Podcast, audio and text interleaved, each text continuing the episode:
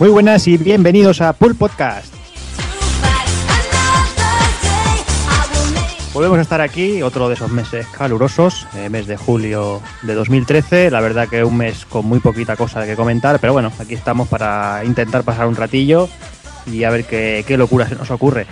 Para empezar, pues como siempre, empiezo saludando al personal, empiezo por el señor Takoku, muy buenas. Muy buenas. ¿Cómo estamos? Pues nada, aquí pasando las calores y bueno, aguantando el que no haya vicio este mes. Bueno, O sea, o sea, pues, parece, parece que se ha concentrado todo lo bueno en agosto. Sí, sí, raro, pero sí. Pues Muy sí. raro. Así que esperando echarle la zarpa encima a todo. Esperando a Chilia, ¿no? Sí. Mm, ¿Cómo lo sabe? que- Hombre, no, ¿cómo no lo vamos a saber? veremos, veremos qué tal, lo analizaremos, ¿no? En el próximo. Sí. Bien, bien. Pues vamos a saludar también al señor Evil. Hola, muy buenas. Muy buenas. ¿Cómo vamos? Pues nada, aquí pasando calor como todos vosotros, supongo. Sí. Hoy un poquito más fresquito, pero, pero la verdad que tampoco sin mucha nove- novedad, pero como hay muchos juegos en reserva, si te gusta sobre todo los retros, pues se pasa bien. Aunque Sí. que un mes no salga nada también es bueno para la economía. Sí, hombre, así guardas dinerico. Porque el mes que viene caerán dos o tres cosas, supongo, como mínimo. Sí, bueno, y hay otras que están en camino. Que ya los Dragon Crown están en camino aquí para Cristo. estamos. Bien, bien, bien, bien. Bien, bien, bien. Hablaremos también del el- el mes que viene, seguramente. Iba a saludar también al señor Doki, muy buenas. Muy buenas. Pues aquí estamos, eh, esperando un poquillo como todos vosotros a Dragon's Crown y un poquito todo lo que venga el mes que viene. Y mientras aprovechando pues para jugar tanto a Super Metroid, que lo analizamos en el retro, como a lo próximo que vayamos a analizar en el retro, que ya estamos por ahí dándole caña también. O sea que un poquito como tú dices de ahorrar un poquillo porque en agosto viene todo concentrado porque también tengo mi Cilia ahí esperándome. Ujú. O sea que aguantando un poquillo el tirón. Bien, bien, bien. Y nada, ya para terminar, pues saludar también al señor Hazard, muy buenas. Hola, pues aquí estamos, que el sol se acaba de esconder ahora. Parece mentira que, que empezamos a grabar un programa antes de, de las 2 de la mañana. Sí. Bueno, esperemos que no se, y esperemos que no se nos haga de día otra vez. Mm, hombre, no, no, creo que el programa dure 10 horas. O sí. hombre, podría, podríamos, O sea, hacer primero, una, ¿eh? podríamos hacer una maratón de esas de, de programa, pero es que con las novedades que ha habido este mes, que solo ha estado el, el Project Crosstone, Sí, sí, por eso te voy a decir, con lo poco que hay interesante para comentar, íbamos Sí, a tener bueno. que estirar y mucho las cosas. luego Nintendeces de, de esas de, de Wii U, pero, pero poca cosa. Claro, si siempre, un mes... siempre podríamos tirar de los muñequitos que se compra Hazard por internet. y Sí, también. y luego fotitos Oh. así con bodegones y todo, que también. Sí, sí, no, eso, hombre, mira, alguna vez puedes hacer aquí unas clases prácticas para si alguien se anima. Joder, macho, que entren a cinemh.com y ya está, toma por culo. Ahí, Toma. ahí. Nada, después de, después de ese fama ahí por la banda, nos vamos a vamos al lío, va.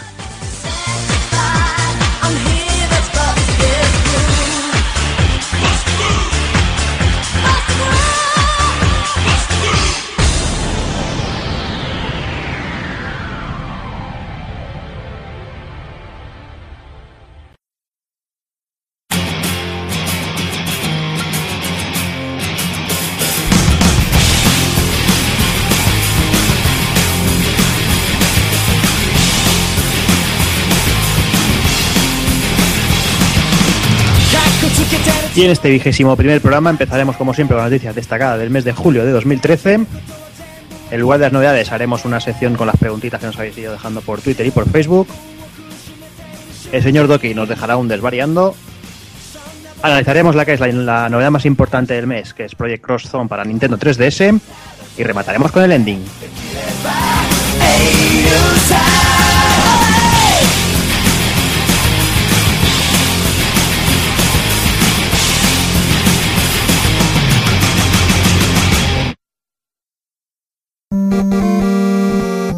pulpofrito.com. Me gusta.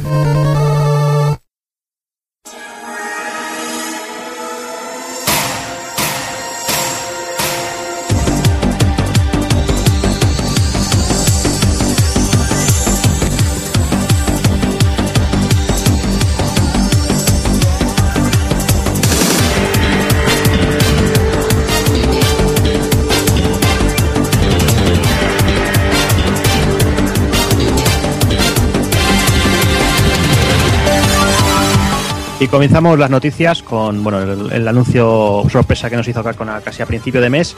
Y este no es otro que se anunció una nueva versión de, de Super Street Fighter 4, en este caso Ultra Street Fighter 4. Y básicamente el juego eh, que saldrá para PC, PlayStation 3 y Xbox 360 para principios del año que viene. El juego podemos cogerlo digitalmente por 14,99 de lo que sería la expansión. O lo que sería juego completo, que traerá todos los contenidos anteriores por 39,99 dólares. En el juego traerán, como siempre, un balanceo de personajes. Cinco nuevos personajes que serán Poison, Hugo, Ro- Rolento y Elena, además de un quinto que no se conoce y que se supone que jamás ha pisado la, la saga de, Street Fighter. También han prometido seis nuevos escenarios y, y según han dicho, todos los compradores de la versión completa, o sea, la de los 39,99 dólares, se llevan también todos los trajes DLC que se han lanzado hasta el momento, que quieras que no, pues es un detallito.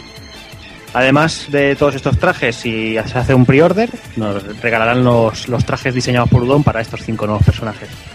Mm, Yo no sé qué os parece. A mí personalmente, bueno, los personajes me parece un poco, poco gitanos el, reaprovechamiento este, pero, bueno, no lo sé. Eh, ¿Con quién empezamos? No sé, Taco Kun. Pues yo personalmente veo que este nuevo lanzamiento está de puta madre. O sea, mm, se dirán muchas cosas, pero si sale este Ultra Street Fighter 4, sale dedicado a una comunidad de jugones de lucha y sale precisamente porque ellos lo pedían. Entonces, ¿dónde está el problema? ¿No? Es lo, es lo eterno que decimos siempre. Si sale un FIFA cada año, sale un NBA cada año, un John Madden, un Call of Duty igual, ¿por qué no puede seguir saliendo de Street Fighter? ¿eh? Y, más si es a precios reducidos porque es una, una expansión. Sí, me parece muy gitano el tema de que los cuatro personajes vengan del Street Fighter Cross Tekken y que incluso los, los seis escenarios sean también reciclados de ese juego. Pero bueno, todo básicamente todo esto es una excusa para hacer el nuevo rebalanceo y que todos los personajes pues puedan ser competitivos a nivel a nivel profesional incluso. O sea que Evil. ¿por qué no? Hombre, a mí la verdad que me parece genial. Yo recuerdo, yo es que siempre lo digo, la gente se queja, toda la hostia. Pero yo me acuerdo en Super cuando te colaban el Street Fighter 2 Turbo y solo podías jugar con los cuatro personajes, cuatro, había cuatro escenarios y todo eso lo tenías en el anterior cartucho, pero no podías jugar con esos cuatro personajes. Y pagabas el precio completo por una Como por no otra podía edición. jugar. Sí, podía, hombre, estaba el truco en la hobby. Sí, el truco de la hobby. Ah, bueno, no, no hablo de ese truco porque es que me, me enciende ese truco. Eh, yo me dejé los pulgares intentándolo, ¿eh? por la- ah. Y seguro que todos conocemos a alguien a quien sí que le salió ese truco. Por supuesto, mi vecino Fernando dijo que una vez le salió. Una Ah, le vez. salió una vez. Una Joder, vez, sí. al menos era comedido el hombre, no era un, no era un gran fantasma, era un fantasma de, de nivel bajo. Uy, que yo te contara. bueno, yo sé que se podía hacer algo con el Action Replay, pero era súper falso, que el Vega se colgaba en el escenario, el Ryu y cosas así que eran, eran súper locas, pero bueno. Yo recuerdo esos tiempos y entonces pues nadie se quejaba. Black Blue también hace lo mismo, que saca dos o tres personajes y tampoco se, se quejan.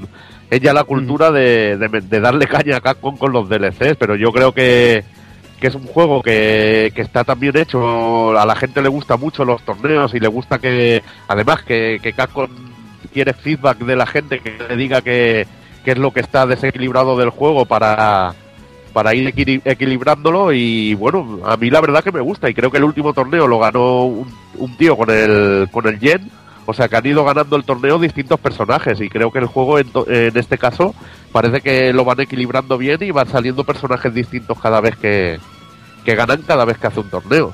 Además, Yo la verdad...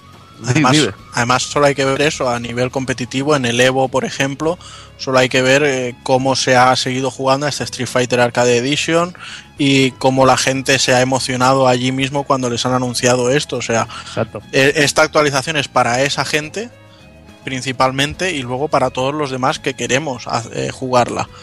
Pero realmente no es un juego nuevo, es una, una actualización, un DLC. Lo único que en vez de anunciártelo el mismo día que te sale el juego, pues te lo han anunciado un año y pico después. Yo también estoy totalmente de acuerdo con este con esta nueva versión, es lo que decís. Eh, el que quiera seguir jugando Street Fighter lo, lo vamos a comprar y vamos a comprar seguramente el tema de el, el físico, el de los 40, el completo, vamos, seguramente. Y, es eso, yo la única pequeña queja que tengo es eso, que los cuatro personajes eso me hubiera gustado algo, algo, algo más, ¿no? Que hubieran ido un poquito más allá y haber arriesgado un poquito. Mm, Realmente eh, los personajes me gustan, porque Rolento es un personaje que me gusta mucho y Poison también, también es un personaje que me gusta, o sea, no me quejo. Veremos el, ese quinto que, que queda en discordia, que veremos, a ver qué se sacan de las mangas. Pero bueno, es que realmente, si os paráis a, si os paráis a pensar, eh, ¿cuántos, que- ¿cuánto tiene el roster de, de Super Street Fighter 4? Y ahora con estos cinco, es que el, el plantel de personajes es muy amplio, ¿no, Evil? Sí, la verdad que bastante. Yo creo que ya, ya supera los 40 personajes. Podría ser, es que yo tampoco ahora lo sé de memoria, ¿sabes? Me parece que No, se quedan ser- unos 40, 42. Sí, sí, no, simplemente era como opinión, ¿eh? no sé, no era por preguntar el número exacto, pero es lo que Igualmente- digo, es que me parece un, un plantel bestial y muy variado. Ahí está, y encima muchos estilos y esto. Lo que me hubiera gustado a mí, personajes nuevos, que creo que, que cada vez que sacaban, por ejemplo, Yuri, Hakan y todo esto, mm, mola, a mí me mola que, que pongan nuevo y me agrada que saquen un personaje que no haya pisado nunca la, la saga Street Fighter. Veremos luego lo que es, espero que no sea alguna fricada del oro. Y El hablando, Megaman, el Megaman lo corto, seguro. hablando de esto, hablando de este quinto personaje, ¿quién o qué os gustaría ver como quinto personaje? Venga, no todos a la vez, ¿eh? No todos a la vez. Venga, que- venga Doki, que estás muy callado. No sé, es que yo tampoco soy un gran aficionado a, a la, a la saga y eh, No, de no, tú no con digas, que, no digas que no eres un gran aficionado, dices que no eres un gran luchador. Y... No soy un gran luchador, pero seguramente disfrute más de estos juegos que muchos de vosotros, seguramente. Pero bueno. Pero no sé, así como personaje, pues no tengo ni, ni zorra idea, no se me ocurre nada, no. No, a mí... Perdona, Di, di, di, adelante. yo es que diría muchos. A mí me molaría ver a Jin Saotome, no sé, me gustarían muchos. Lo que pasa es que también es que se adapte bien al, al universo de, de Street Fighter y quizá un personaje de Final Fight eh, se podría adaptar bien. También se rumoreaba mucho que fue que quizá pudiera ser Hagar, pero ya veremos al final No, lo bueno, que ya, ya dijeron que Hagar no era tampoco. Ajá. Bueno, Es No, un pero personaje- molaría. Es un personaje que no ha salido en ningún juego de lucha. Claro, es lo que decía, que se que molaría también algo original, algo novedoso, algo que no hubiera salido nunca, alguna movida diferente.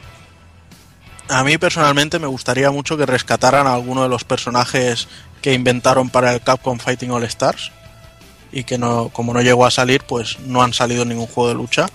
Me molaba mucho tanto el Didi como el Rook. Luego Death tampoco estaba mal y bueno, la Ingrid sí que la vimos ya en, en algún que otro juego, pero me gustaría que fuera alguno de estos tres personajes. Que fuera simplemente por hacer el guiño de, de resucitar el, el juego. Y ahora, Pues, bueno, eh, yo voy a enlazar un, pa- un par de cosas así a lo loco. Que hablaron también de parche para el Ultimate Marvel vs. Capcom 3. Que yo creo que lo necesita, porque se ve que el tío que ganó con el cero era un pirulero de estos buenos que, que metía un combo infinito de estos super traperos. Y la verdad que para evitar este tipo de cosas le iría bien un parche.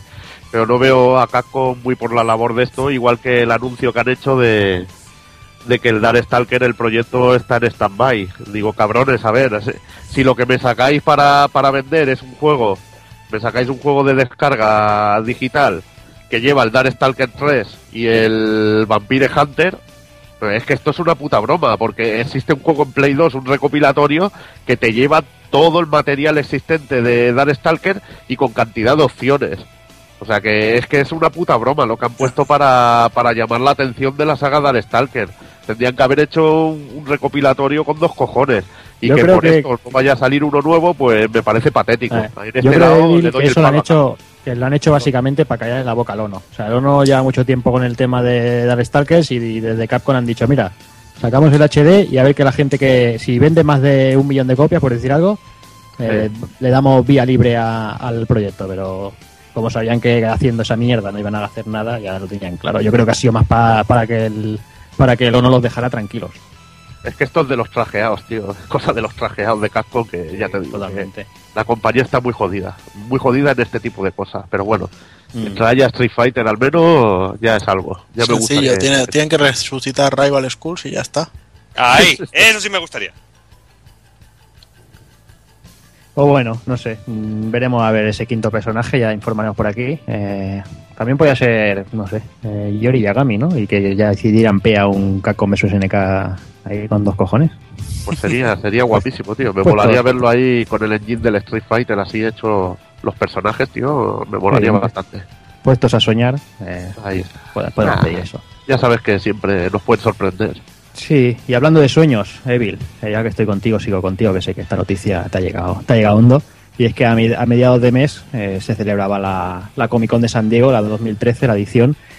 Y a diferencia de otros años, este año hemos tenido poquita, poquita chicha de, de videojuegos, pero hemos tenido un anuncio, un anuncio. Strider, Strider que vuelve, o sea, acojonante. ¿Quién se podía pensar a esta altura de la vida que volveríamos a ver un juego de Strider?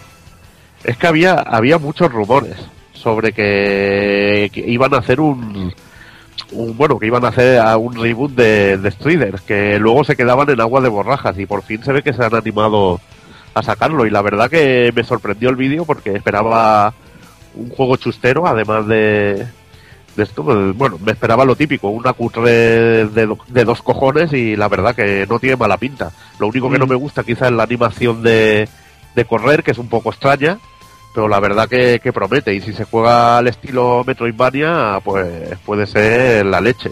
Sí, exacto, porque lo que se anuncia es que llegará a PC, PlayStation 4, PlayStation 3, Xbox 360, Xbox One y Wii U a principios del año que viene, 2014. El juego en principio será un 2,5D y lo que comentabas, eh, con un estilo Metroidvania así en plan mundo abierto. Takokun, Bueno, lo primero, hacer un pequeño apunte. Al final, la versión de Wii U parece que no, que no existe, que fue algo que dijeron en su momento, pero luego ya en los trailers no sale el, logo de Wii U, o sea que en principio queda como que fue un error de, de cuando lo presentaron o, o igual todavía están debatiendo con Nintendo si lo sacan o no. Eh, a mí la verdad es que me llama mucho la atención y bueno, ya la verdad es que los, los rumores que había habido realmente eran ciertos porque se vio un logo en la web de Xbox, que de hecho lo, lo pusimos por el blog del pulpo, y es el, el logo que mantienen en este nuevo, o sea que realmente ya estaba en, en preparación de hace un tiempo. Yo lo único que me encantaría que fuera en formato físico, porque bueno, pre- un prefiero, prefiero esperarme un par de meses, pues si tampoco es un juego que valga mucho la pena como para formato físico, prefiero esperar a que esté a 40 euros y comprármelo por 40 pavos en físico que no comprármelo por 19.95 en DLC. Eso, Entonces- eso, me, eso me pasa a mí con el Bionic Commando. Entonces me, me molaría mucho que saliera así.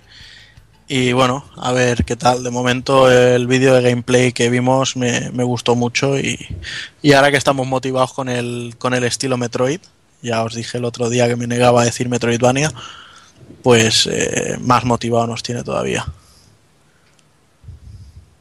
Y bueno, y el otro anuncio que comentábamos, bueno, es- no, es gran- no hay, no hay gran chicha, pero bueno, Soul Calibur 2 HD, eh, versión en alta definición, pues lo típico lavado de cara, y además con, con un modo online agregado, eh, bueno, para Xbox 360 y para PlayStation 3. No sé quién quiere hablar, Evil, ¿quieres decir algo?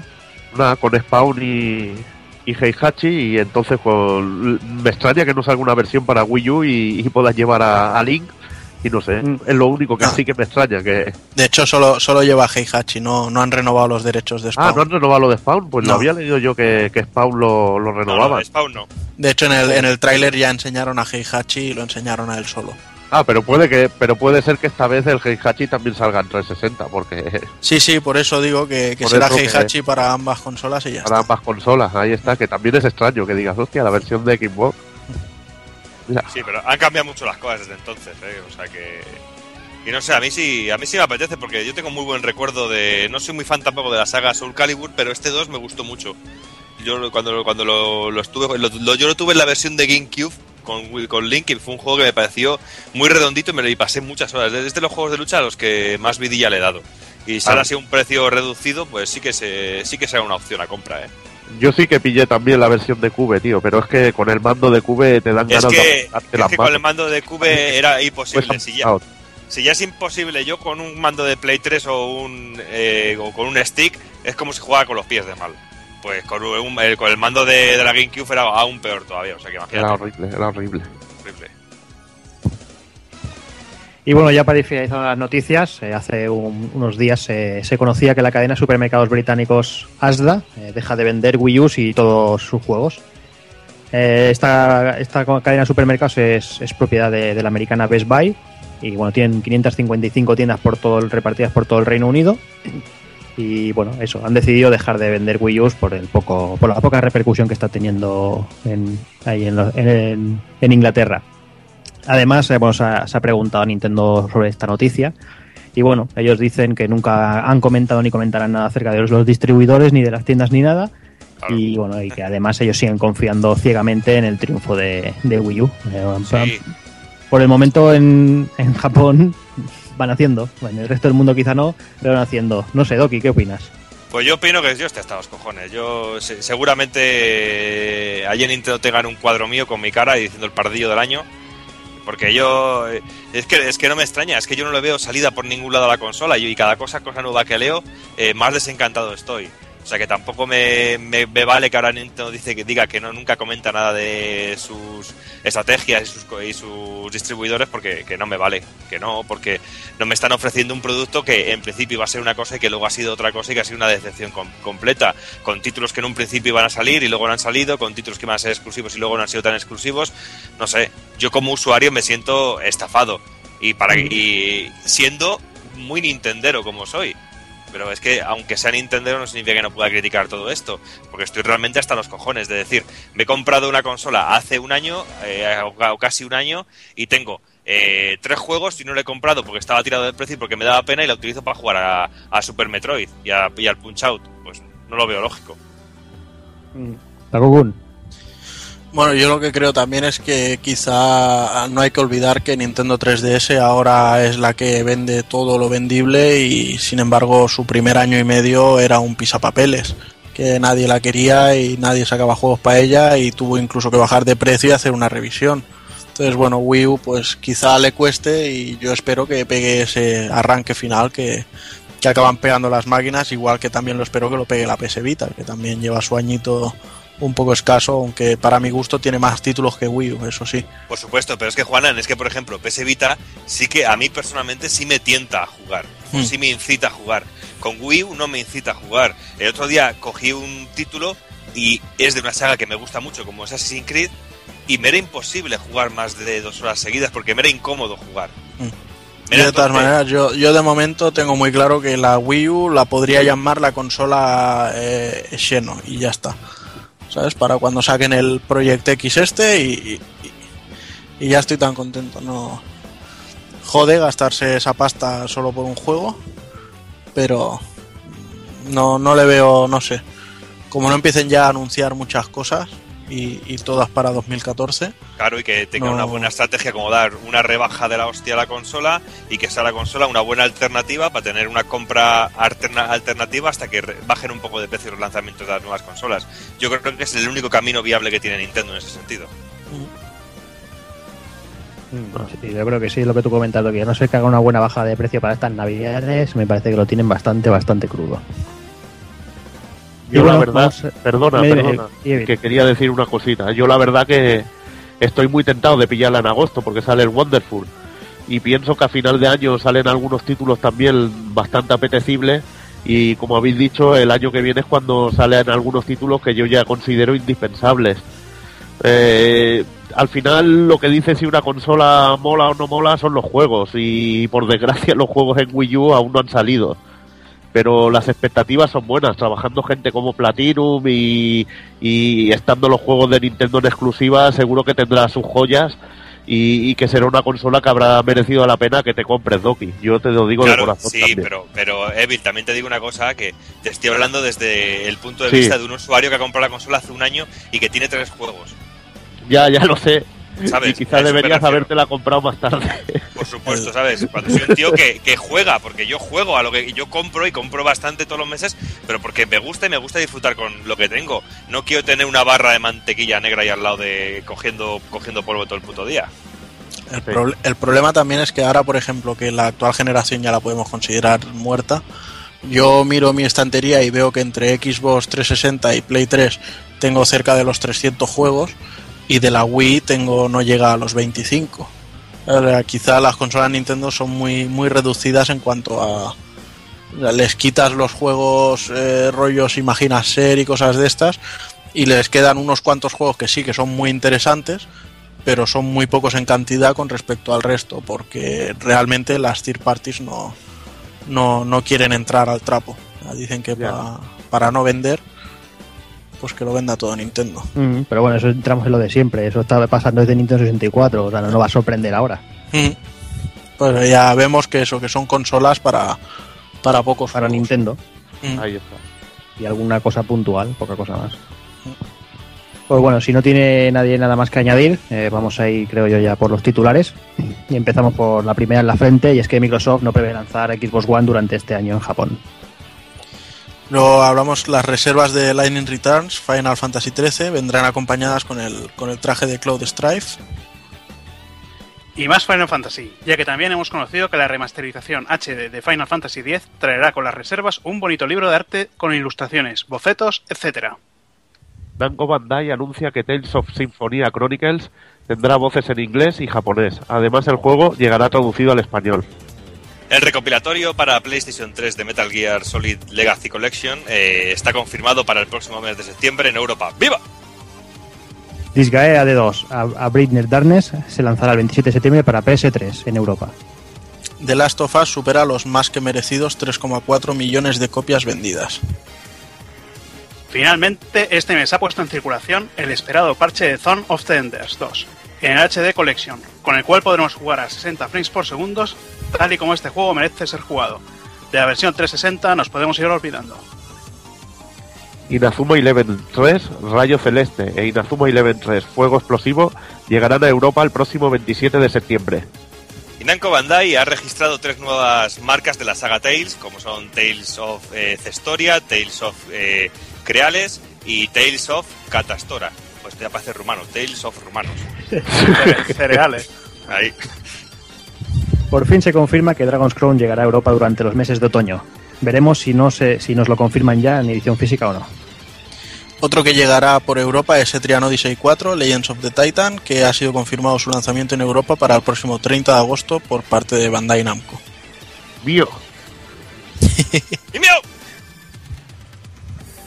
Y finalizamos con el anuncio de Ace Combat Infinity, en exclusiva para Play 3, y que espero que se diferencie un poquito del Assault Horizon con las batallas estas aéreas, porque era una puta mierda. Bien, bien. Y después de, de este, después de este comentario de calidad, eh, vamos, vamos con las novedades y, y con las preguntas. Oye, que no, no he hablado de la Xbox One todavía. ¡Otro! No, no, no, si me parece ¡Otro! bien. No, no, si, si tú opinas eso del juego, yo lo, yo lo veo, yo lo veo correcto. No, pero yo, yo me he quedado con la incertidumbre ahora. O sea, un juego de aviones en el que las batallas aéreas son una puta mierda. Mm, los combates, los dogfights del, del Assault Horizon eran muy guiadas y muy peliculeras y no tenían nada que ver con, con las de todas las entregas de la saga. Vale, vale, ahora ya sí. Ahora sí que ha quedado claro, ¿no? Sí. Pues venga, vamos. No, no, no, sí, me parece cojonudo, Hazard. Pastilla. Vamos, va.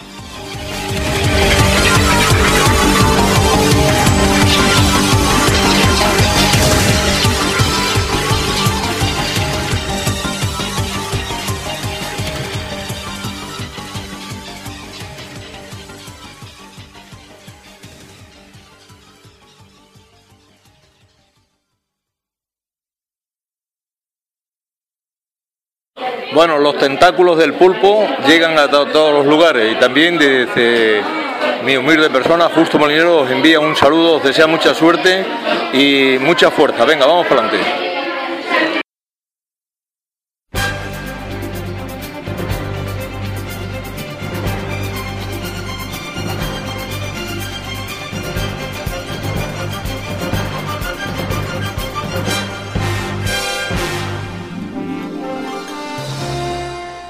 Y bueno, como comentábamos, este mes la cosa de las novedades está muy complicada. Además, como también comentaba Doki, que está tan desencantado, desencantado con Nintendo y todos los lanzamientos de este mes medio interesantes han sido bastante nintenderos. Pues como no ha comprado, eh, nadie lo ha comprado y no vamos a, a detenernos. Simplemente los vamos a enumerar y si en algún momento acaba cayendo en, casa, en manos de alguno, pues ya, ya comentaremos eh, qué tal los juegos. En primer lugar tenemos el día 12 que aparecía Mario Luigi Dream Team Bros. Que bueno, que en principio por lo que se, por lo que parece es continúa la saga de RPGs y por lo que dicen está muy muy bien, aunque demasiado, demasiado fácil. Otro jueguecillo de Nintendo para el día 20, esta es para Wii U, eh, New Super Luigi U, que bueno, que lo que sabéis ya que habéis leído por todas partes, eh, un nuevo juego de Mario protagonizado por su hermano, con niveles más cortos y más frenéticos, y bueno, el tema de, Luigi como personaje principal. Y para finalizar, uno de los lanzamientos del año de Nintendo, que viendo que aquí no lo ha comprado nadie, no sé yo si, si, va a ser mucho lanzamiento del año, pero bueno, ya hablamos de Pikmin 3, no sé no sé cómo, cómo evolucionará, la verdad es que yo no he podido ver, he podido ver nada todavía, pero bueno, ya si lo llegamos a probar alguno, yo sé que a Evil la saga le, le hace bastante gracia, pero lo de no tener Wii U de momento Sí. es, lo que, es lo que tiene. Igual dentro poco cae. Bueno. Y entonces eh, os, os, em- os el- os emplazábamos a que nos dejarais vuestras preguntas y insultos, eh, sugerencias, todo lo que quisierais a través de Twitter y de Facebook. Y bueno, vamos a aprovechar estos minutillos y, y vamos a, a meter las preguntillas aquí en plan random aquí a, a todo el mundo y bueno, veremos a ver, a ver qué es lo que nos sale. Vamos a empezar con las preguntas de Twitter. Y empezamos por, por Dark Kafka, que parecía que se aburría un poco y, y he censurado alguna, pues bueno, por no liarla. Porque es Kafka. A ver. Sí, pues exacto. Eh, y bueno, nos comenta, desde que Kafka se fue, el nivel cayó. O sea, el mismo dice, dice que el nivel cayó. Dice que hay de los rumores de ponerle un sueldo para que vuelva y luego pone Eh. anónimo. Mm, ¿Quién coño es Kafka? ¿eh? Sí, que hombre, el chaval- que- el chaval Kafka es el Era que el se chavalín ese que hablaba siempre de su suegra y esas cosas, que es cocinero o algo de eso. Ah, el cocinero. Perdona, polla. Pero ¿cómo le va a dar un sueldo a este tío? Es que se lo gasta en Rise of the Robo. ¿Qué es eso? ¿Cómo le va a dar dinero? En, en Sack Foods, tío. Pero ¿cómo coño le te Hombre. vamos a dar dinero, hijo mío? Pero le, yo- le podemos pagar en mierda. No, hombre, yo, yo- lo que se le podía pagar era porque entonces nos daría una subvención por hacer el programa con él. Y realmente el dinero se lo podíamos ceder. Pero Sí, lo o, o los oyentes podrían donar los juegos que no le gusten, que Kafka los adoraría. Claro. Hombre, la verdad es que fuera coñas yo le echo de menos, ¿eh? Ese, ese abuelo cebolleta se nota. Con su voz suave. Sí, pero la tenemos-. Pero, pero lo tenemos por aquí en algunos desvariando de vez en cuando, o sea que tampoco. Sí, a ver si lo podemos engañar, engañar para algún retro, a ver si. Ni que sea de- desde el restaurante ahí, que se, que se apunte. Sí, porque fuera de todo troleo y toda, y toda broma, pues era un tío de puta madre y siempre tenía un, un toque muy original y una visión muy personal de ver las cosas. Y lo que decimos de los juegos mierda y eso, también está bien también tener ese punto de vista de ver de otra manera esos juegos, esos títulos, aunque hay algunos imperdonables, todo hay que decir. Sí, pero, pero él es de juegos mierda retro, yo soy de juegos mierda modernas, ¿ves? Claro, porque yo, yo- yo digo una cosa, ¿no os da la impresión de que tiene que ser un cocinero de puta madre? por supuesto. Porque yo cada vez que pone los platos en el Facebook es que empiezo a salivar y, y me cago como, como unas manos que parecen 10 cipotes pueden hacer esos platos, tío.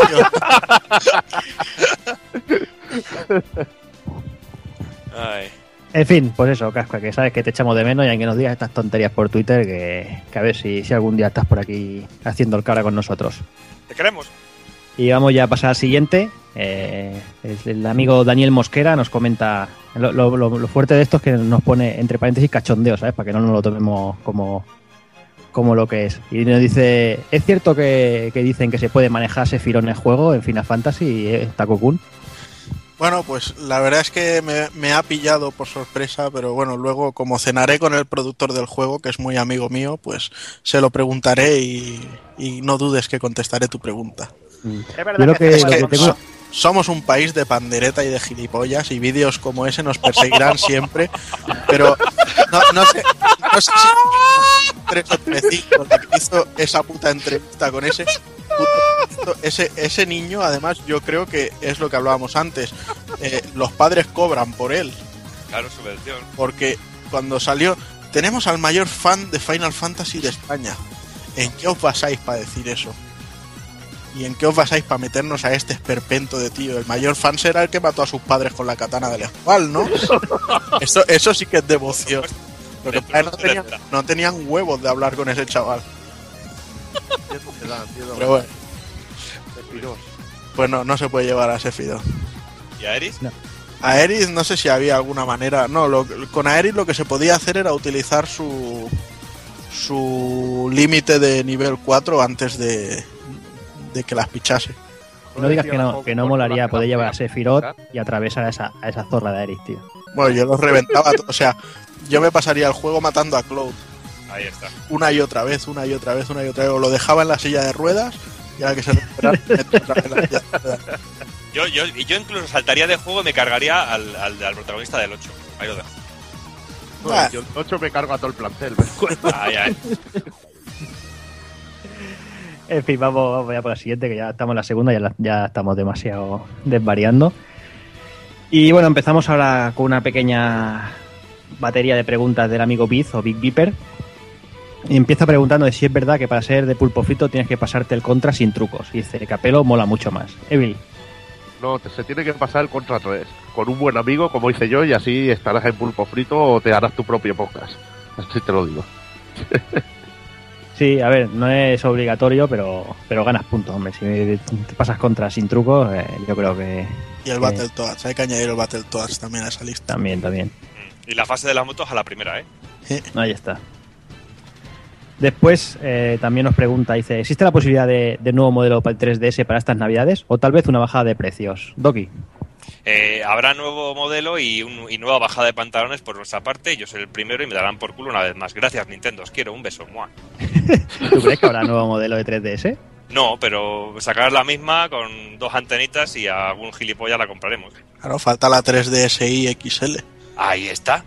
Yo, No, creo pero- que, yo creo que una vez muerto Steve Jobs, su fantasma se ha ido a las oficinas de Nintendo Japón y han dicho, vamos a seguir el modelo de este tío, que este tío ha hecho rica su empresa. Y se van a basar en esto, en, en modelos conchuminadas para las consolas y ya está. Yo lo- eso sí, espero antes un modelo nuevo de Wii U que uno de 3DS.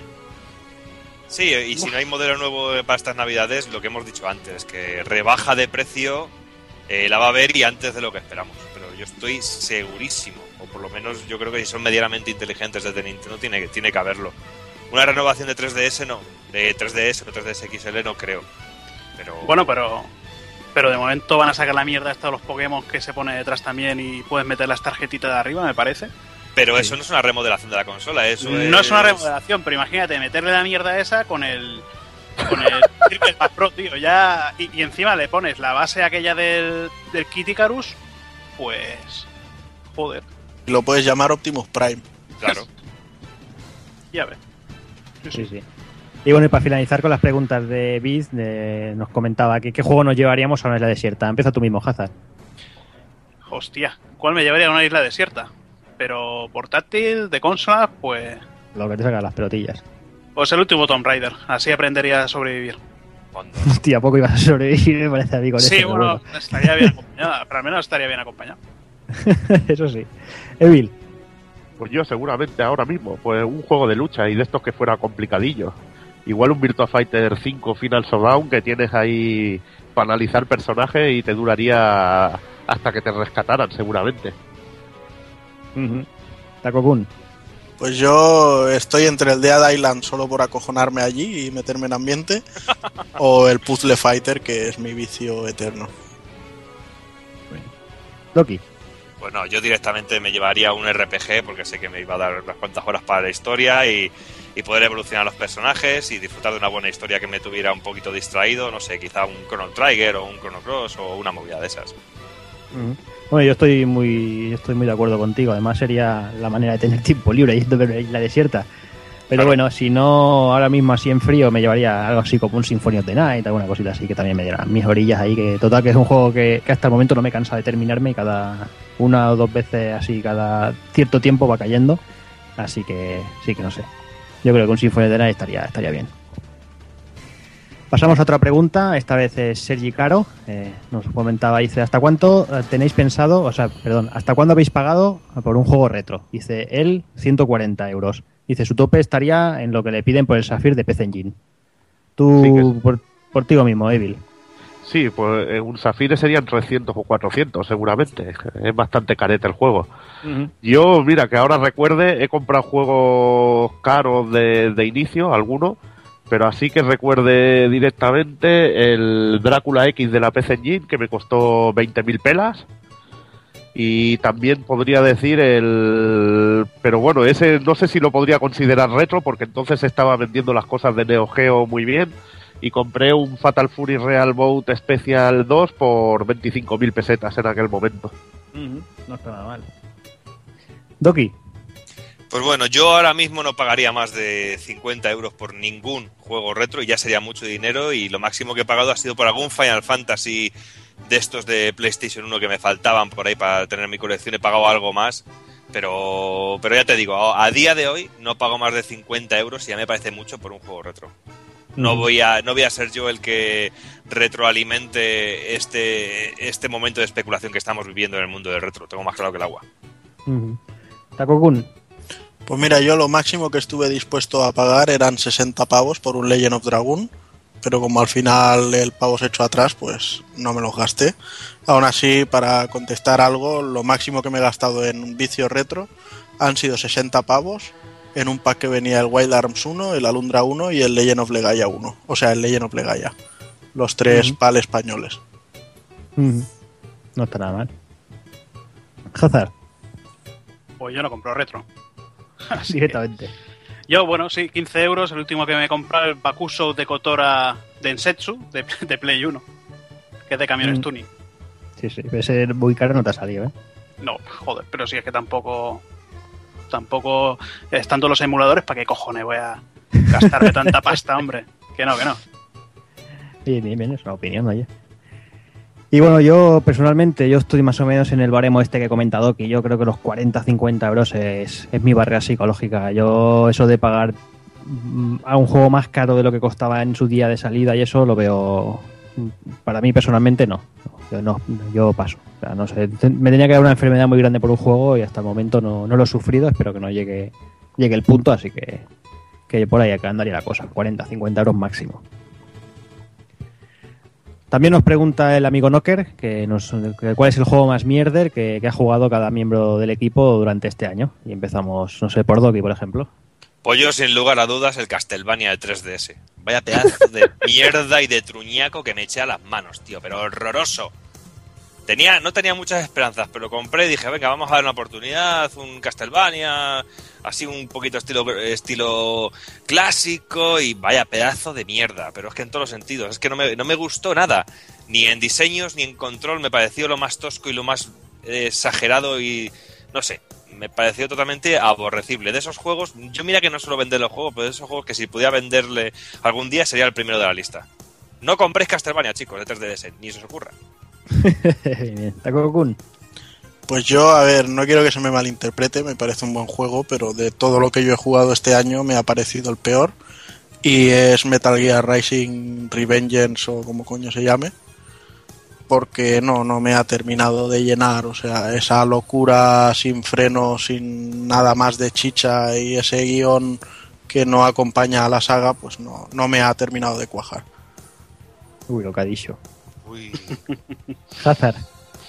Eh, pues este año, no, como no he jugado ningún Darksiders ni ningún Dishonored, pues es que eh, es que no han salido ninguna. Pues de, de lo que sean son novedades, no he jugado ninguno que no me que no me haya gustado. Y bueno, quizás lo más mierda que me haya comprado este año ya es algo antiguo, es de Play 3 y es un juego japonés, es el One Gun Midnight, que es un juego de coches, pero de carreras por autopista, que vas en línea recta y ya está. ¿Qué, qué emoción tiene eso? Nada. Muy chungo, muy chungo. Sí, sí. Evil. Pues yo no sé qué contestar. Yo más bien un juego que tenía de estos pendientes del año pasado que lo puse y es que me da vergüenza ajena, el de Verdead. Que me parece una reputa mierda infumable. qué Pero si no bonita la jugaste año, hombre. Van tres de Konami ya, ¿eh? Sí, pero el que has dicho tú es muy bueno. Pero bueno, eso ya es mi opinión también. Ahí en ese estamos. no coincido. Ahí estamos.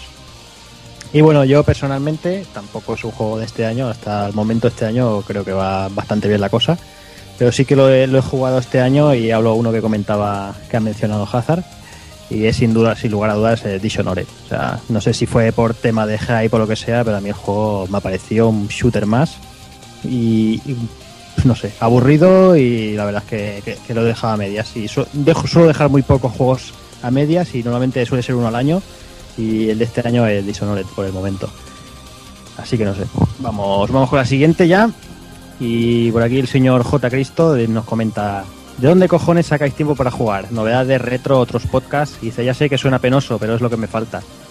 Mm, empezaré contestando yo, eh, que estoy más o menos en la misma situación que él. Y, lo, y bueno, como mucha gente que, que estará en nuestra, en nuestra situación, pues nosotros principalmente me saco las horas de, de sueño y ya está. Eh, no, hay más, no hay más huevos. o sea, la hora hay que sacarla de algún lado y las mías son de, del dormir. No sé, Evil, Bueno, yo tengo la situación un poco distinta a la tuya, que no tengo niños. Y entonces, pues, tengo un poquito más de tiempo libre, pero también robo, robo horas a la noche. Es lo, la única, el único modo. Hazard. Pues yo como soy un hikikomori, que no tengo vida social, estoy todo el puto día en casa. Bueno, ¿Estás en casa? En- ¿O en casa o en el Mazinger? Estoy en casa o en el Mazinger, sí. Eh, si vais a venir, si vais a venir, a, si vais a, venir a a Tarragona, macho, os hago una ruta turística. Os llevo a un restaurante japonés donde se come de puta madre arroz con curry y os llevo al Mazinger, porque todo el mundo que viene aquí a Tarragona me pide que, le, que les lleve a esos dos sitios. Vas a tener que empezar a cobrar, tío. O montarte una sí, agencia. sí, ya, tío. El próximo, el será el Doki. A la Y por que viene. Y por último, el Mediamar de Tarragona. Bueno, el Mediamar, hostia, el Mediamar no, porque el otro día se me ocurrió ir y resultó que era domingo, o sea que, que no. Pero bueno, que tiene. Hazard, después del sábado viene el domingo, es lo que tiene. Sí, tío, pero claro, como nunca Siempre, quedó, siempre, no falla, no falla. como nunca quedó los domingos, los domingos son para, para descansar, tocarte los cojones, tío, echar unos vicios. O sea, las 24 horas del domingo viciando, pero, pero no, la gente se empeña en quedar y joder, y hay que hacer de, de- de- de guía turístico. O sea que tú, que tú te vienes el sábado a tomar por culo. Ay, no, yo voy a entre semana, o sea que. Pero que, que no, pues horas de jugar, pues después de trabajar un par de orillas, tres, ver un poquito la tele y poca, poca cosa más. Ujú. Doki. Pues bueno, yo no tengo niños como, como tú, pero tengo una niña que me quita muchas horas también, aunque son horas deliciosas, pero bueno. No, si yo no lo tengo. Eh, no, ya sé que tú no tienes nada, ¿eh? Qué triste. Eh, pero yo, pues, yo, utilizo pues las horas, sobre todo por la noche. Por la noche cuando termino de cenar, pues sí, a lo mejor dedico dos, tres horillas. Y luego también alguna escapada que me hago entre que hago una dieta y otra y estoy ahí entre que me entra alguna señora o algo, pues estoy haciendo alguna dieta, alguna, alguna partidilla entre dieta y dieta y son las horas que voy sacando, pero no sé, quizá a lo mejor tres horitas diarias si puedo. Y los fines de Ujú. semana pues intento un poquito más. No sé, Ujú. pero sí me gusta todos los días darle un poquillo, sobre todo para distraer un poco la cabeza. Ujú. Y bueno, Takoku no sé si preguntarle porque ahora mismo hay que estar en la mejor situación para este aspecto. Pues yo también lo pensaba, pero la verdad es que yo pensaba que al tomarme este año sabático iba a tener mucho tiempo para jugar, pero si te digo la verdad, entre el máster, el boxeo, los perros, ver a la familia y que soy un poco gato pardo y no paro quieto de quedar con unos y con otros, poco tiempo tengo, ¿eh? Eh, Jugaba más cuando trabajaba que, que ahora. Entonces, bueno, a las portátiles, por ejemplo, juego, aprovecho cada vez que voy al centro, pues lo que es el, el viaje de metro y tal, pues voy echando un vicio. Y en casa, pues generalmente por la mañana bien prontito, de, de 7 a 9, que es cuando me levanto y desayuno y me queda el ratillo muerto ahí, pues si no hay ninguna noticia interesante que postear en el blog, pues me echo unos vicios. Y luego, pues por las noches también algún ratejo. Ujú. Bien, bien, bien. Ya me quedo contigo, que ya que, que dijimos que la gente podía preguntar lo que quisiera, vamos a entrar en terreno pantanoso. Y es que el amigo J. Cristo nos comenta, dice, ¿qué ha pasado con los pulpos que ya no están? Dice, y no se me refiero al maestro Dark Kafka. Pues simplemente que nos los hemos comido. Hicimos, hicimos pulpo a la gallega y ya está, ¿no? O sea, nada, lo típico, cada uno llega en un momento de su vida, algunos cuajan, otros no, y otros al final, pues, después de una temporada empiezan otros proyectos personales o no tienen tiempo para dedicarle y ya está. Y Que no le apetece. nada, y- o que no les apetece. Simplemente, pues mira, agradecerles el tiempo que han estado y los cables que han echado y ya está. Y tan amigos. Muy bien, qué, qué diplomático. Qué bonito. Qué bonito, qué bonito. Pues nada, vamos, pasamos, dejamos el tema, corremos una, una cortinilla y pasamos ahora a las preguntas de Facebook. Y empezamos con el amigo Fran Friki, que nos comenta, dice, ¿crees que Kojima, si viene a España y se bebe un gazpacho, influiría en alguna de sus creaciones? Dice, ¿merecería Konami un collejón por parte de miles de jugadores, Evil? Pues sí. ¿Dónde está mi Goemon? ¿Dónde está mis Parodius? ¿Dónde están todas esas sagas de juegos buenos que hacían? La verdad es que merece un collejón y muy fuerte. Que Konami no puede, no debes, no puede ni debe ser solo Kojima. simplemente eso. Que Mm. tiene una historia muy grande y, y hay que respetarla. Pues sí, pero bueno, la cosa está, está muy malita, como hemos comentado más de una, más de una vez. Ya te digo. Y lo que comenta de Kojima, que si viene a España y lo del gazpacho, bueno, la última vez que estuvo por aquí, el tío se pegó tres horas enviando fotos de platos de jamón, o sea que no, no, no difiere mucho del tema. Igual de ahí sacó la idea de- del racing. Y bueno, pasamos ya también al amigo Rafa Rodríguez, que comenta, dice, hola pulpos, lanzo mi pregunta al aire. Sé que muchos de vosotros le pegáis tanto al retro como al actual, como yo. Muchas veces, y debido a que no hay pasta, me encuentro en el dilema de decidir si comprar en, eh, ese juego que tanto me gustó en el pasado o ese título que me llama la atención de las consolas actuales. Lo bueno que por pillar juegos retro doy tiempo a las novedades a que pongan bajo precio. Dice, ¿cómo lo lleváis vosotros? Un abrazo y seguir así. Doki, ¿cómo lo llevas tú? Pues bueno, eh, todo depende mucho del momento y todo depende mucho también de eh, las ganas que puedas tener al título ese que es novedad o no. No sé, yo en mi caso, por ejemplo, priorizo mucho, eh, eh, de- tengo mucha necesidad de ese, jugar ese juego o le llevo esperando mucho tiempo o no. O sea que si veo que un juego me interesa, pero que tampoco tengo una necesidad imperiosa de jugarlo ahora mismo, siempre espero un poquito y, doy prioridad a lo mejor algo retro que lo tengo más a mano o incluso algo que ya tengo sin que lo tengo ya comprado y lo reutilizo o reutilizo algo de material incluso no tan tan retro sino de Play 3 pero mejor del principio o, o un juego rejugar algún juego entonces sobre todo intento eh, priori- priorizar lo que realmente tengo más necesidad en, cada, en cada momento. Y normalmente, sobre todo desde un tiempo a esta parte, las novedades intento esperar un poco para, para, para comprarlas porque estoy viendo que a lo mejor en una semana o en dos semanas ha bajado muchísimo los juegos. No es como antes que tardaba más tiempo en bajar, pero de un tiempo a esta parte los juegos ven, eh, se merman el precio, pero en casi en días. Sale un viernes y a la semana siguiente ya está eh, por mejor a 20 euros más barato. Con lo cual siempre intento esperar un poquillo, a no ser que sea algo que un Darksiders o eh, como el Darksiders 2 o alguna movida de estas que las llevas esperando con mucha ansia y que, la, y que haces un preorden, la reservas y te la traes a casa. Doki, ¿y cómo llevas lo de que te, estás rodeado de cabrones que te recomiendan cosas? Pues eso es una gran putada. Es una gran putada porque yo soy muy influenciable con estas cosas y, y, y yo siempre lo di- y yo siempre lo digo que una de las cosas que más me gusta de estar aquí en el pulpo es que eh, sois todos jugadores que lleváis jugando muchos años y siempre lo digo, es imposible jugarlo a todo y haberlo jugado a todo. Y hay muchos títulos que a lo mejor en un principio han pasado más desapercibidos para mí y vosotros empezáis a hablar de ellos y a mí me pica para jugarlo. Y estáis de continuamente porque cuando no eres tú, es Jordi, cuando no es Juana, que me dice, mira este vídeo, prueba este juego. Y no sé, a, mí que me gusta mucho toda la historia del videojuego, me, me- anima a hacerlo. Y hay meses que digo, hostia, me cago la madre que parió a estos que me están dejando sin blanca. Realmente, o sea que. Pero es una, es una auténtica gozada, ya te digo que no me importa porque me quito de otras cosas que no tengo. Porque realmente mi único vicio, mi único vicio real, aparte de las mujeres, es esto. Y solo una mujer, por supuesto, que luego no me quiero llevar ninguna colleja. Se hace bien en aclararlo. Pues yo sí, yo creo que eso que comenta Rafa, creo que es la, la táctica la táctica buena, ¿no? Eso de intentar pues ir pasando meses y ir cogiendo, cosillas que ya hayan salido hace unos mesecillos y bueno, ya ahorrarse un dinerito, ir tirando de retro y, bueno, yo creo que es una, es una buena táctica. También tenemos al amigo José Rodríguez que nos comenta, dice, me gustaría que dierais vuestra opinión sobre el anuncio de Ultra Street Fighter 4, si veis otra vuelta de tuerca de Capcom o una forma de alargar un buen título. Bueno, ya hemos comentado que aquí casi la mayoría nos parece una muy buena noticia y que casi, casi seguro que tienen mínimo tres vendidos en edición física. Y la segunda parte de la pregunta dice, y la noticia de hoy que Capcom descartó el Dragon's Crown y lleva tres días a la venta en Japón y ya está agotado. Dice, "Sal- saludos y seguir así. Takokun, ¿qué opinas del tema de Dragon's Crown?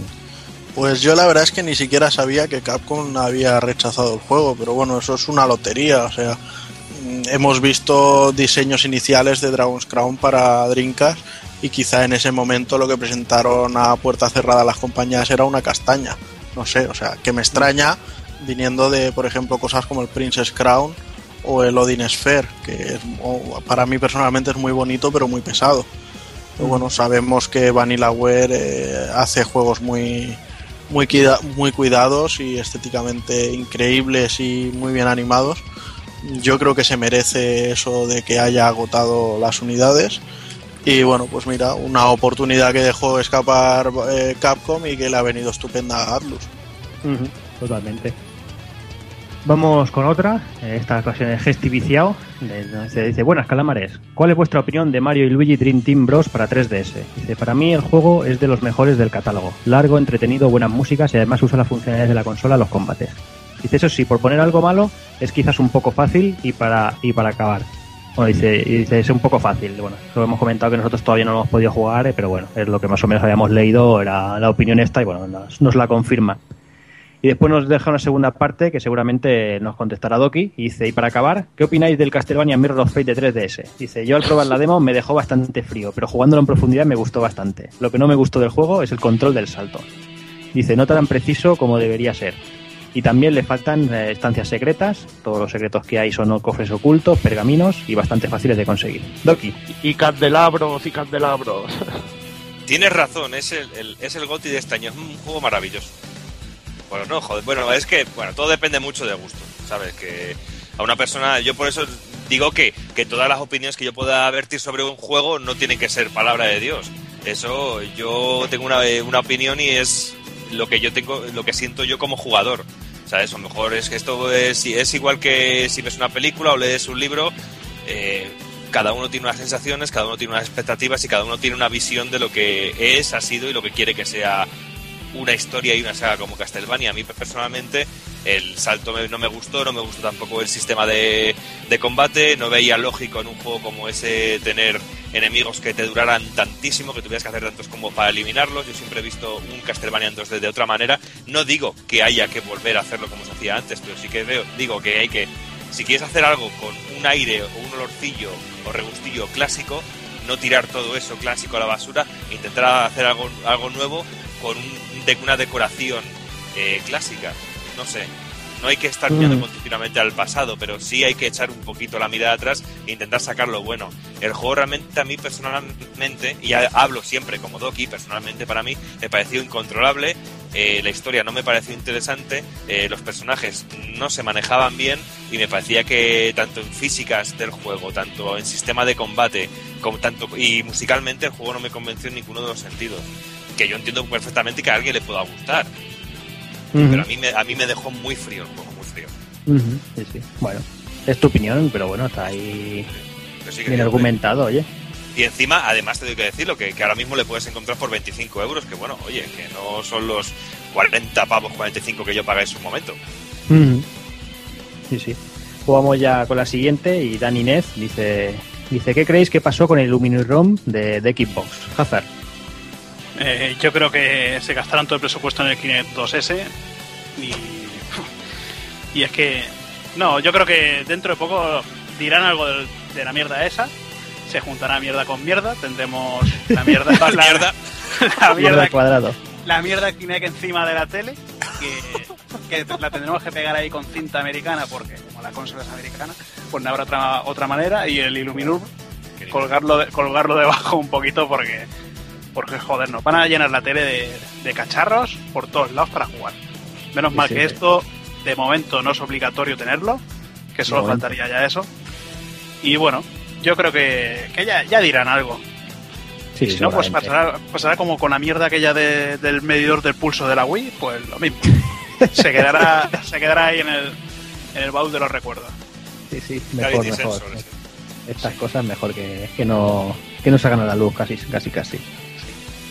Y bueno, vamos con la última. Eh, el señor Aitor, Ai- Aitorchu nos dice, hola pulpos, por mi parte me gustaría que comentaseis toda la info posible acerca de Dragon's Crown. Dice temas de fecha de lanzamiento en Estados Unidos y todo lo que sepáis acerca del juego, ya que creo que me lo compraré y me gustaría saber vuestra info y opiniones. Así como info del juego anterior a Sa- de Saturn, dice que no, se, que no se sabe mucho de él, el Princess Crown. Dice muchas gracias. Bueno, el juego en principio, eh, la fecha de lanzamiento en Estados Unidos es el 6 de agosto. Y si y aquí alguien puede hablar Princess Crown, creo que es, que es Evil. Bueno, sí. La verdad que es el juego favorito de mi mujer, que, le encanta a ella.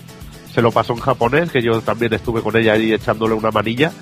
Y era un juego de un RPG 2D totalmente, pero con un estilo bastante distinto a lo que te se encontrará en Dragon's Crown, porque ahora usan otras técnicas de, de animación y usan más deformaciones y esto. En, en Princess Crown te encuentras un juego con sprite puro más a lo antiguo y, bueno, que vas caminando, bueno, el- se desarrolla en 2D lateral, te encuentras con un enemigo y haces un combate estilo Street Fighter con unos movimientos limitados, la animación no es tremendamente fluida, pero la verdad que, que el juego es una pasada y en Saturn mostraba sprites y gráficos gigantes y, y la verdad que genial. Tenías la historia con cuatro o cinco personajes que las ibas desbloqueando, tenía cantidad de secretos, incluía ya cosas que luego han, eh, bueno, cosas como lo de la cocina, mezclar ingredientes y todo esto y cocinar, que se ha mantenido durante toda la saga de, bueno, durante todos los juegos así de, de Vanillaware y que también tendremos presente en el Dragon's Crown, que la, que la comida será muy importante para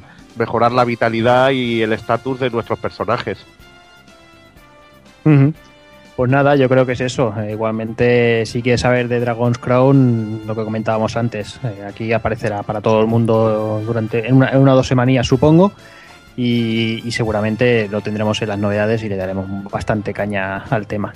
Así que en principio eso ha sido todo, todas las preguntas que nos habéis ido dejando. Y bueno, ya yo creo que ha estado bien. Y, y para dar aquí un tiempecillo volvemos a repetirlo por si alguien nos quiere insultar y esas cosas. Así que nada, os dejamos un poquito con, con el desvariando y unos minutos musicales y vamos ya con el análisis.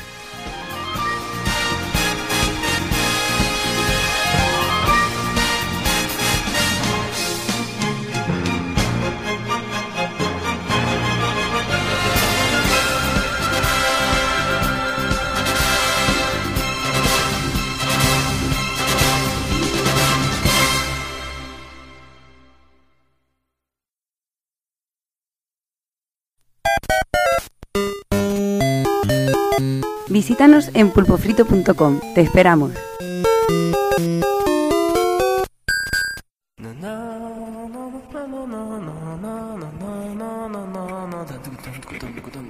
Desvariando. Desvarío. Desvaríos. Desvaríos. Desvaríos. Desvaríos. Desvaríos.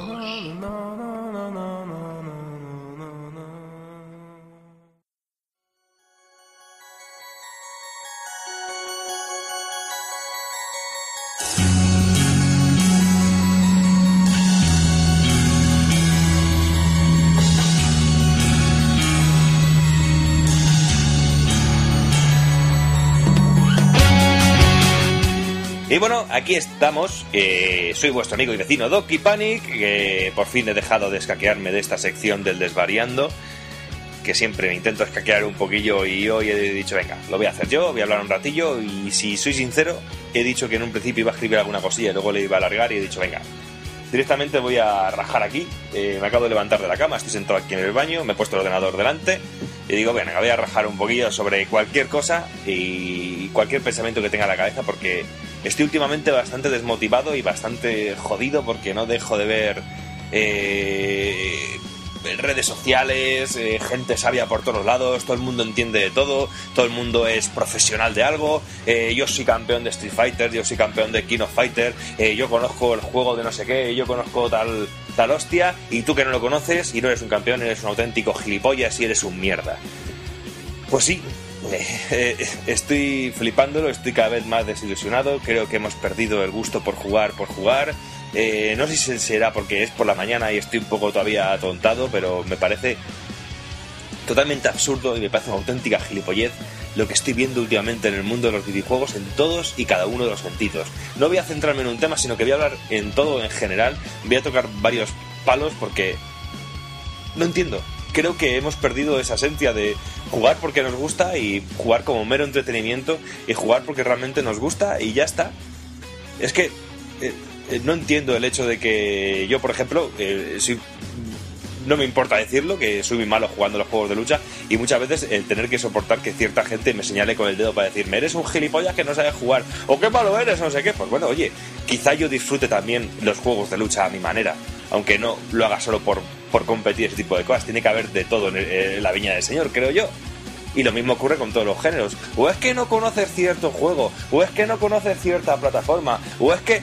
Pues no sé, tío. Es que eh, yo juego para divertirme. Hago mi programa con mis amigos y compañeros de Pulpofito porque me gusta de los juegos de los que hablo, me gusta los temas y a veces si hay un juego que no conozco pues lo agradezco muchísimo porque aprendo sobre ese juego pero no tengo la necesidad imperiosa de decir sí, sí, lo he jugado y lo conozco. Algo absurdo. O más absurdo todavía es cuando se habla de un juego que no conozco y tengo la necesidad de catalogarlo como es que vas de Fucker, es que eso, no cojones, es que no es necesario conocer de todo y saberse todos los juegos del mundo, me parece totalmente absurdo. Es que es imposible haberlo jugado a todo, o yo por lo menos soy humano y he tenido bastante vida social y no tengo la necesidad ni la oportunidad de jugarlo a todo y es algo que me gusta porque también disfruto de ciertos juegos que no conocía. Eh, el mismo caso tengo, lo tengo aquí en Pulpo Frito, que juegos que no conozco y digo, coño, es una oportunidad perfecta para conocerlos. No podré hablar de la misma manera de ellos que mis compañeros que seguramente los conozcan, porque esa es otra.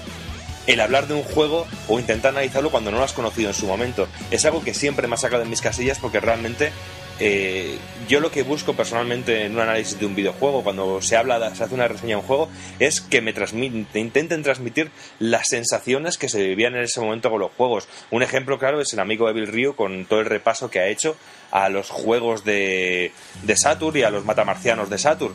Pues a mí me está encantando porque realmente está poniendo eh, un sentimiento y me está transmitiendo lo que, se ha- se ha ju- eh, lo que estuvo jugando en su momento. Con esto no quiero decir que no se pueda hacer un análisis de un juego que no conozcas, claro que sí, pero no intentar vanaglo- vanagloriarse o hacer quedar al resto de la humanidad como gilipollas porque no conocemos ese título. Y bueno, es que no, no entiendo, y lo mismo ocurre cuando se habla demasiado de una compañía o no de una compañía que se me catalogue de Nintendero, de Sonyer o, de, o lo que sea. No soy afiliado a ninguna compañía. Eh, Miyamoto no paga su la comunión de sus hijos eh, porque yo juegue a Zelda, aunque soy tan gilipollas de haber comprado una Wii U del día de lanzamiento y seguramente eh, la gente de Nintendo tenga una foto mía como diciendo pringao un número uno, pero no por eso dejo de ser más Nintendero por pensar que soy gilipollas por tener una Wii U. No, yo cuando quiero algo o he tenido mucho cariño a la compañía, soy el primero, el primero que lo critica. Y lo critico porque quiero a esa compañía y porque quiero lo mejor para esa compañía, no por esa compañía, sino para mí como usuario.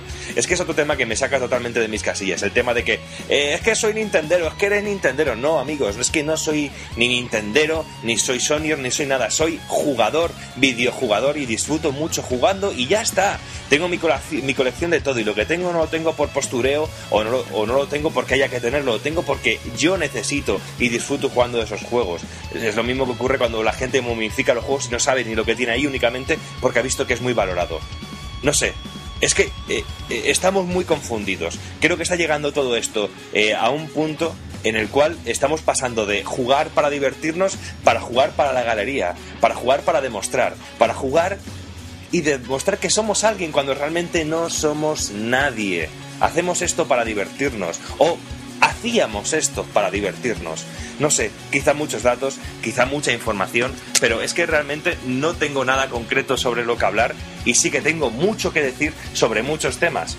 Y por eso solo me queda despedirme, porque podría aquí estar rajando muchas horas porque es clásico de mí, pero momento que tiro de la cadena.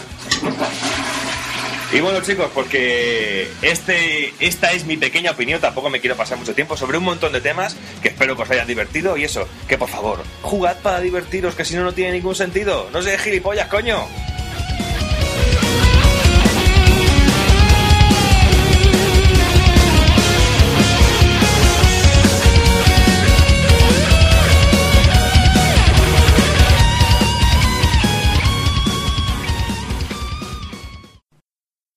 Y de un juegazo que tendríais que tener ya, de Binary Domain, tenemos la canción When Things Explode.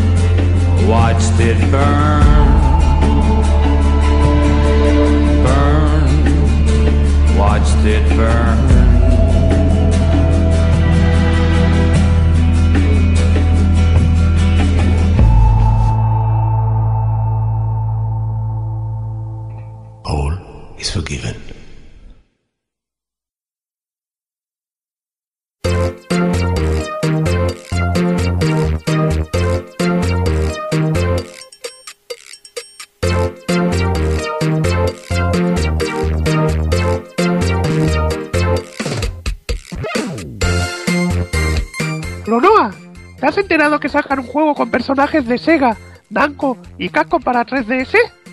¿Pero qué me estás contando, Sonic? No tenía ni idea. Sí, tío. Y lo peor es que no nos han invitado. Pero si somos las mascotas oficiales de Sega y Namco.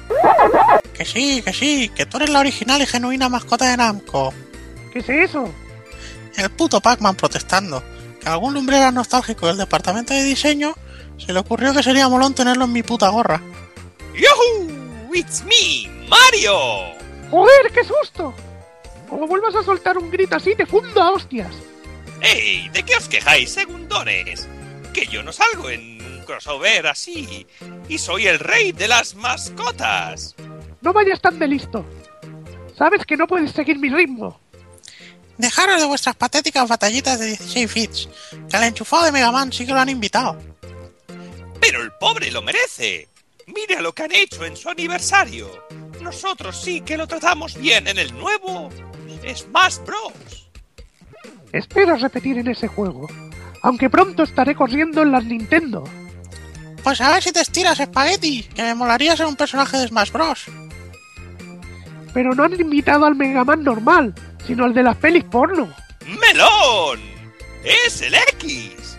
El Mega Man Super 16 bits del cerebro de la bestia. ¡De la bestia dice! ¡Si iba a 3 MHz guarro! Te voy a dar un conchazo que lo vas a a flipar, gilipollas. Parad de una vez, tíos. Al final mucho discutir, pero nos hemos quedado fuera. Al menos yo estuve en Namco Cross Cup con pringaos. ¿Será jodido el gato de los cojones? Y así continuaron discutiendo horas y horas, mientras un grupo de locos de podcast comienzan el análisis de Project Cross Zone.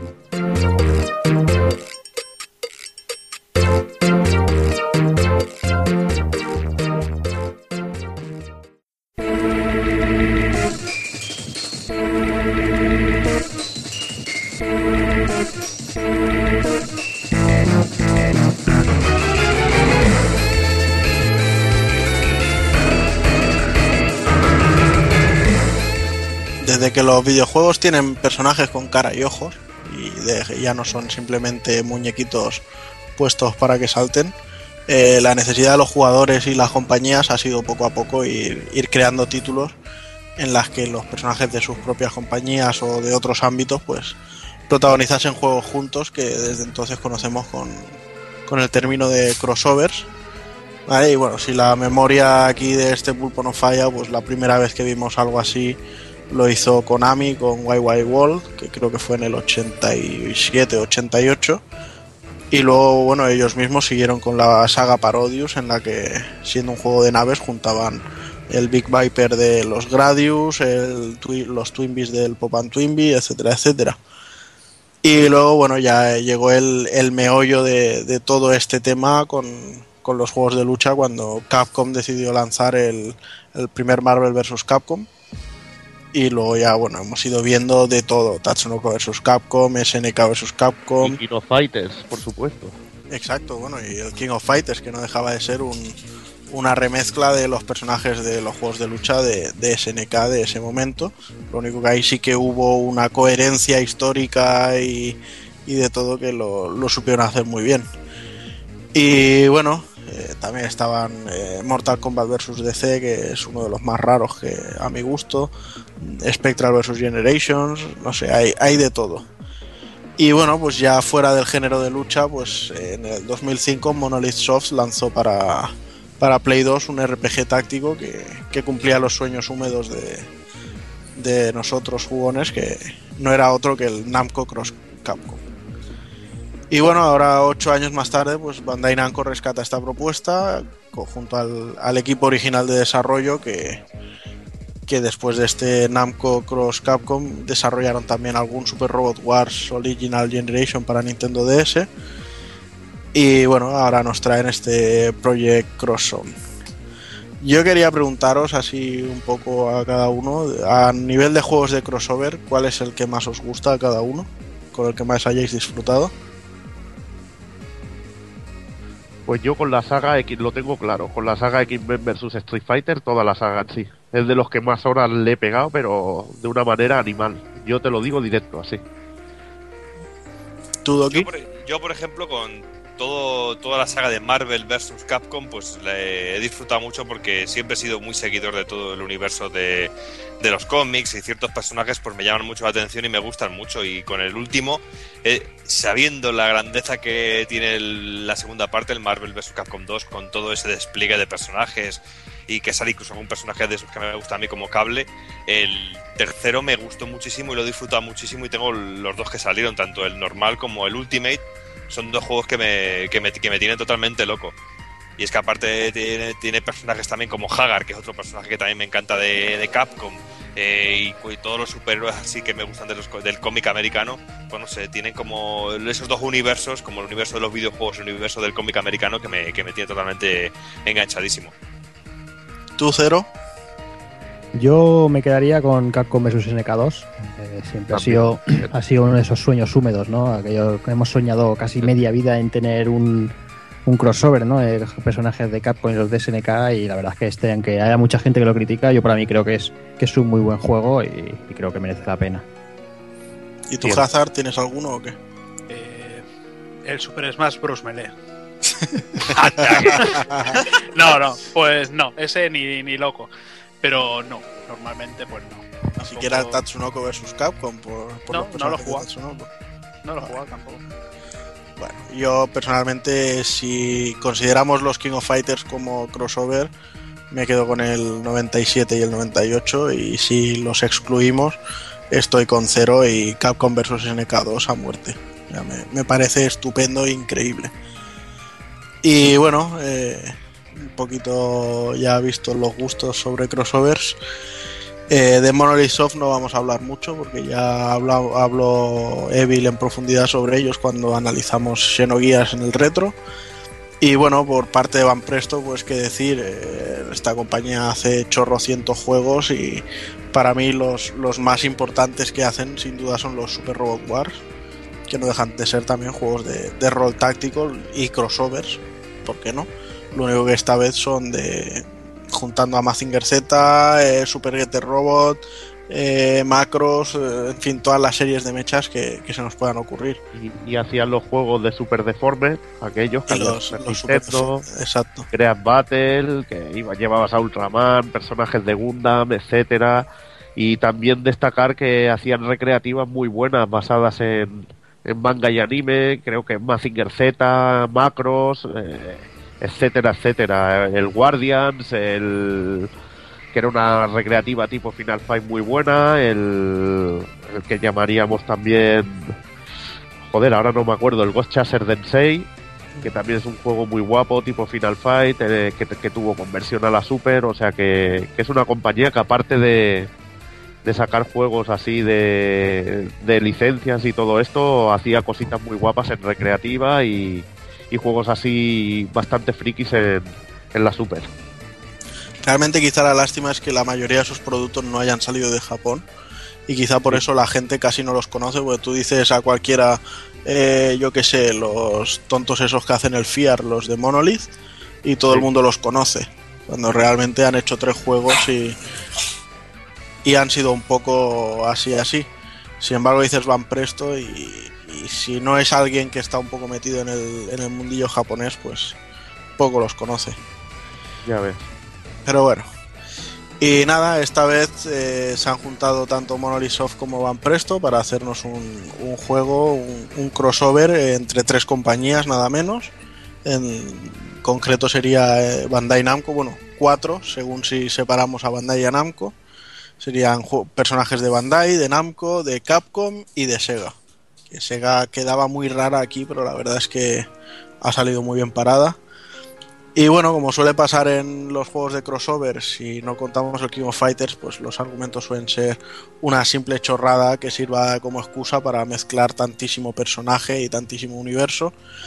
Y en esta ocasión ha sido el, robo de una reliquia sagrada de, de un clan de personajes a los que pertenece la, la que sería la protagonista del juego, que es Miko Ryuji, que va acompañada por su maestro cachondo salido Kogoro Tensai.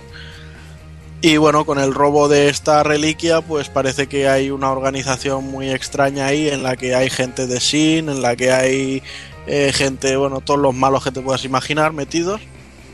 Pues bueno, pueden un poco moverse por, por los diferentes eh, planos astrales, mundos, universos o lo que quieras ver. Entonces eh, se complica mucho, pero realmente no, no es una historia que dé para... Realmente el juego, la historia va a ser ahora entramos por este sitio y sabemos que vamos a salir por otro raro que en el que vamos a estar otra vez diciendo, hostia, ¿dónde estamos? Nos encontraremos un personaje más, se unirá al grupo y llegaremos a otro sitio que diremos, hostia, ahora ¿dónde salimos? Y saldremos a otro lado. Y así, y nos iremos encontrando con los enemigos finales, ya sean los originales que hay para la ocasión o los, o los enemigos de, de las diferentes sagas. Y ya está, no, no se le puede pedir más en, en ese aspecto. Como personajes, aquí viene el plato fuerte porque el juego en sí no es más que una excusa para hacer un fanservice para, para todos los, los fans de, de las compañías. Entonces, bueno, pues yo creo que es importante dar a conocer un poco todo el personaje que nos vamos a encontrar, como mínimo los controlables. Y bueno, como decía antes, tenemos a Kogoro Tensai y a Miko Ryuji, que son los dos protagonistas Ah, del mismo modo que Namco Cross Capcom inventaron dos personajes de los que mencionaremos después, en esta ocasión han inventado estos otros dos, que bueno, son, son una pareja bastante interesante. Luego tenemos a Chris Redfield y Jill Valentine de, de Resident Evil.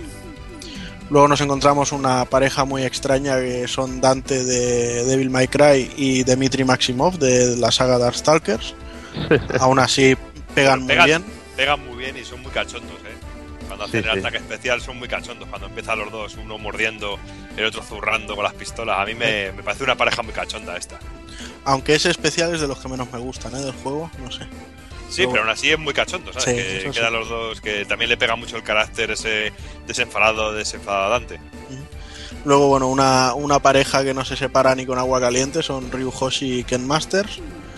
Y en esta ocasión vienen a enseñarnos que han aprendido a hacer cositas de Street Fighter 4. Y luego tenemos también a Chun-Li, salida de Street Fighter, y a Morrigan Island de Darkstalkers. Creía que, que ibas a decir salía de un prostíbulo, porque va despechupada como a lo bestia, tío. Bueno, está, está- Enseña chicha, cosa mala. Que me Sí, extraña que para un juego de que salga en Nintendo que enseñe tanta chicha. Sí, bueno, de, de hecho, casi todas las féminas enseñan chicha en este juego, ¿eh? Sí, sí, sí. Sí. pa- para disfrute de Frank Castle, eh, Frank, Frank Castle, West. no Frank West. sí, no, no me imagino al, al castigador aquí. No, no. Oye, Bueno. para disfrute nuestro, porque hay algún especial en el que salen ahí unas pechugas que, que, bueno, que da, da gustillo ver. Y luego, bueno, tenemos también a, a X y a Zero de la saga Mega Man X. Capcom seguía en sus 13 de no querer dejar al Mega Man normal aparecer por ningún lado. Super pareja esto, super pareja. A mí ya me gusta que salga Mega Man X. Sí, así también va dando variedad. Pero bueno. Luego tenemos a Frank West y a Xienko, también una pareja muy extraña. Frank West sale del Dead Rising y básicamente se dedica a matar zombies. Y Xienko es una especie de caza recompensas eh, espie- bueno, que se ha Del puesto otro mundo. del otro mundo. Es muy rara, pero bueno, está, está muy bien esta pareja. Sí, Me pero yo, el yo- especial. Pero yo creo que esta pareja también caza, eh, que, que entra muy bien y está, y está muy bien compenetrada, porque ya no deja de sol- soltar mierda y sacar mierdas de las mangas. Y, Fr- y Frank West no deja de coger todas las mierdas que encuentra por todos lados para tirarlas por todos lados. Sí, sí. Usarlas, o sea que yo creo que, que pega muy bien. ¿Te mola lo del bate de béisbol? Sí, golpe sí, es genial. Aunque de esta pareja lo que más me gusta es el, el ataque de zona. También está bastante chulo. Y bueno, luego tenemos también, por ejemplo, a Kurt Irving y Riela Marceris de Valkyria Chronicles 3. Yo hubiera metido personajes del primer Valkyria en vez del tercero, pero bueno. Porque no lo hemos catado aquí en Occidente ni, de Exacto. coña. ni lo cataremos, creo. Luego tenemos otra pareja que es eh, pura maravilla, que son Ichiro Sí. Gami y Sakura Shinguji de Sakura Wars. Esto me hace polvo a mí. Que además, o sea, que-. Cada vez que haces su especial y empieza a sonar la musiquita de Sakura Wars, es, es, Uf, madre mía. es brutal. Ya, ya es que merece la pena por eso. Qué, qué bonito, tío. Además, el, el especial es muy chulo también. Sí, sí, sí. Y luego, bueno, tenemos otra pareja más de Sakura Wars, aunque esta vez son per- dos féminas, cada una salida de, de un juego de Sakura Wars. La prota del 3 de la rama francesa Exacto. y la prota de la rama USA de, Del de- último. del equipo de defensa contra, contra los bichos malos de, de la saga Sakura. Mm, Que es el, el So Long My Love. Ahí está. También son una pareja bastante interesante, más, más cómica quizá que la anterior, cuando porque Erika a la que puede se quita el traje y se queda en plan gata. Pero bueno, muy bien. Luego otra pareja que no pensaba que, que pegase también en el juego y que la verdad es que quedan genial son Akira Yuki y Pai Chan de Virtua Fighter. Que tienen un especial que a mí me vuelve loco, porque sale un ring a lo Virtua Fighter y al final acaban haciendo un ring out al rival y me encanta. Además suena la música en este momento de, de la fase de Akira del Virtua Fighter 2, que es la polla esa música, es la, la repolla, es brutal. Luego tenemos una pareja salida directamente de Shining Force Exa y quizá por eso la gente también los conocerá menos, que son Toma y Cyril. Y bueno, aún así su, su, su estilo de lucha es bastante interesante y sus combos son bastante chulos, o sea que aunque sean desconocidos, eh, mola llevarlos en el grupo. Luego tenemos a Zephyr y Alin de Resonance of Fate, que yo no entiendo cómo, siendo el Resonance of Fate un juego tan mierda, ha podido salir una, pare- pareja tan genial, con un especial tan épico ahí saltando de la torre del reloj. Yo sé, sé que a Hazard le ha pasado también más de una vez mientras ha estado jugando al Project X Zone, porque he visto que le ha saltado Sí. algún logro en el Rapture. Y yo más de una vez he estado tentado de decir, va, voy a coger el Resonance of Fate y lo pongo en la consola. Va, voy a cogerlo y lo pongo. Pero al final me resistí y puse el Sakura Tyson. Sí, yo ese, ese es otro que, que voy a tener que, por- que- que poner también. ¿eh? Y luego, bueno, tenemos también, por ejemplo, de la saga Tales of, eh, tenemos a, Yuri Lowell y Estelis Sidos Geurasein, alias Estel, salidos en concreto del Vesperia. Y bueno, eh, Estel básicamente es el personaje mierda del juego. Y no lo digo yo, o sea, porque a mí me encanta Estelle, pero si os fijáis, es el único personaje que cuando hacen el ataque combinado, su cara en plan grande no sale. Sea, en todos los ataques combinados salen los dos personajes en grande, haciendo alguna animación o algo, pero en el especial de estos, Estelle no sale, solo sale el Yuri. ¿Y por qué sale este personaje? Eh, Con Yuri debería haber salido su antagonista, el, el caballero Rubiales, ahora no me acuerdo el nombre. El Flynn, bueno, el Flynn, Flynn. sale como, como Striker. Claro, de todas maneras, la pareja hubiera sido ideal esta. De todas maneras, para mí la pareja ideal hubiera sido el Tales of the Abyss y hubieran sido el Luke Bonfabre y la Tier. Ajá. Para mí esto hubiera sido lo, lo genial. Más que nada porque Stan, Aileron y demás personajes ya los vimos en el Namco Cross Capcom y para no repetirlos tampoco. Bueno, luego otra pareja que es la, la que esperaba todo el mundo, imagino, es la que forman Jin Kazama y Lin Xiaoyu, Ajá. que tienen Sí, sí, un especial doble bastante bestia. Mola ese momento empotrándole contra la pared y matándolo a puñetazos. Sí, especifica bien eso de matando a puñetazos porque dices lo empotra contra la pared y, y yo pienso mal ahí. O sea, yo Ah. ahí veo lujuria. Es y que no, este nada, la lujuria. nada más lejos de la realidad. Y nada, la verdad es que sus técnicas son bastante interesantes y yo, o sea, la animación en general la veo muy bien, pero esta pareja la veo excelentemente animada. No sé si vosotros habéis tenido esa misma impresión o qué. Sí, porque se, se mueven muy bien los personajes y aparte que está muy detallado la musculatura de- del personaje y cómo hace los movimientos, esos movimientos tan secos que hace el personaje eh, con las contras, con los bloqueos, con los puñetazos, no sé, es muy... Está muy bien animado como, como tú dices, eh, aparte de- del especial, únicamente ya, ya también refiriéndose a los movimientos que hace de combate normal durante, durante la batalla. Luego, bueno, ya tenemos una de las parejas que más me gustan, de una licencia que me encanta, que es eh, Dot Hack, y son Kite y Black Rose. Y bueno, es que el, el especial combinado es, es puro amor. el, lo- el borrado de datos, tío. el data drain es, es, es una maravilla. Y además me gusta porque el, el mundo de Hack también forma basta- una parte bastante importante de la historia, entonces Sí, queda muy bien. está cojonuda esta pareja. Luego tenemos a Cosmos y Tielos, aunque la Tielos en, en un principio aparece como enemigo. Y bueno, la verdad es que son una pareja también muy interesante. Bueno, son las niñas de Monolith Soft, o sea que se nota que, que les dan el mismo que se merecen. Vaya pechotes. Eso es otra manera de decirlo. Y luego la que principal, personalmente es la pareja que más me ha gustado en el juego, con el ataque combinado que más me ha gustado. Sí, Son, es muy bestia. muy son- bestia. eso era mi perro ladrando. Haciendo un ataque especial. Counterattack. Bueno, la, la pareja es la que forman Soma Shixal y Alisa Nichina Amiela. Su puta madre, vaya nombre. Que salen los dos de, de, God Eater, de God Eater, del primer título en plan Monster Hunter que lanzó Bandai Namco para PSP. Que ahora, tiene, Star Online. que ahora tiene en preparación el, el 2 para, para PSP y PS Vita. Sí, fíjate, fíjate que así, a mí también me llama mucho la atención estos dos personajes, que yo no conozco los Good Eater, no le conozco el juego, y me ha picado a buscar información sobre el juego y sobre todo para hacerme con él para poder probarlo, porque me ha gustado tanto esta pareja Está baratito, decís. Toki. Baratito Sí. y bueno. Baratito y bueno. Sí, incluso si no te importa ya que sea a nivel de descarga, en la PS Network me parece que lo tienes a 9 pavos para PSP y lo juegas en la PS Vita tranquilamente. Sí, y a un colega le comenté de que me había gustado mucho la pareja esta y que me parecía interesante esto de Good Eater, me dijo, sí, es como un Monster Hunter, pero con una historia buena. Sí, la, la verdad es que la historia es un rollo así postapocalíptico muy, muy interesante. A mí me, me gustó mucho God Eater. Luego, bueno, tenemos otra parejita que es eh, Haken Browning y Kaguya Nambu, que salen del Robot Wars Endless Frontier. Sí, hablando de pechotes, el personaje quizá más. Ya, más grande de la. Kaguya tela.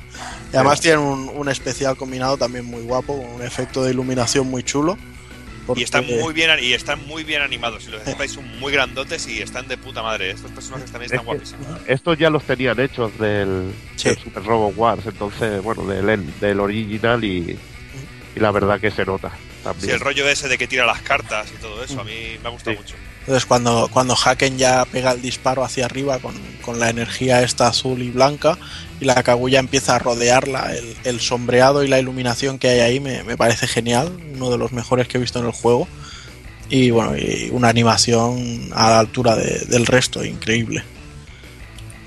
Y luego ya, bueno, tenemos como última pareja jugable a, a Reiji Arisu y Xiaomu, que son los protagonistas de Namco Cross Capcom. Y la verdad es que son una pareja también muy interesante. El diseño de Reiji me mola mucho, ahí con sus tres katanas, su, reco- su recortada, sus pistolas y historias. Y Xiaomu con, con la con el- la vara esta como de monje. Y tienen un, un especial también muy, muy guapo, muy molón. Sí. Decir también que estos dos personajes también salen en el Endless Frontier como los anteriores. Y luego, bueno, estas son todas las parejas que tenemos para controlar. Lo que pasa que también hay algunos personajes que actuarían como strikers, por llamarlo así, o ser el tercer personaje de- del grupo, que los iremos encontrando durante toda la partida. Y bueno, uno viniendo de la saga de Bill My Cry nos encontramos a Lady. Genial. Eh, eh, bueno, hace lo que sabe hacer, disparar a, a diestro y siniestro. Tenemos también a la coreana Yuri Han de Super Street Fighter 4, que bueno, este personaje también empieza siendo un enemigo y llegará un momento que se unirá al grupo. Luego de Mega Man Legends tenemos a, a la genial Trombone con sus increíbles set bots, que ya ponen el, el toque cómico. Me encanta el ataque que tiene, tío. Cuando sale con el martillaco ahí dando, tío. Que me recuerda al Super, tío. Genial, genial. Super del Marvel, tío. Brutal. Luego salido directamente del infierno del Ghost and Goblins tenemos a Sir Arthur, que también tiene un, un ataque que telita. Y me, me hace mucha gracia el, el respeto con el que todos los personajes eh, de mundos demoníacos o cazadores de demonios le tienen a, a Sir Arthur. Lo tratan como, como el, el líder, el, el héroe. El Pero es héroe que- clásico. Le tratan como es el que, héroe tío, clásico a respetar. Sí, sí. Es que la dificultad con que, que pasaba Sir Arthur no las pasaban el resto, ¿eh? Ya ves. Es un fucker, tío. Y luego, bueno, también de, de uno de los juegos que tanto aprecio tiene Evil Ryu, el Cyberbots, tenemos a Devil Lot de Death Satan novena. que, Ahí bueno, está. aquí- Y además, a ti te tiene que volar, porque Sí. sabes que robot lleva el Super 8 que es, es un pulpo. Sí, sí, el- está el, está el pulpo, luego sale el, el robot protagonista de Tech Romancer en el ataque. Y luego ya sale directamente el, el puño del, del Blodia, era el, El Blodia, sí. el, el Cyberbots, o sea, mu- Sí, mucho- acuérdate del grito. ¡Blodia! o sea, que- mucho, muchos guiños en este personaje. Luego tenemos The Rival Schools, injustamente tratada la franquicia, en vez de ponernos una pareja genial, pues nos ponen simplemente a Batsu Ichimonji, que además hace un, un especial, bueno, un ataque en el que utiliza prácticamente todos los especiales que tiene en el juego, haciendo un combo eh, terrestre, otro aéreo y luego ya el, el Zenkai aéreo y es genial. O sea, es que yo no entiendo por qué Capcom le tiene tanto asco o tan poco aprecio a la saga cuando yo me muero de ganas por, por que hagan otro.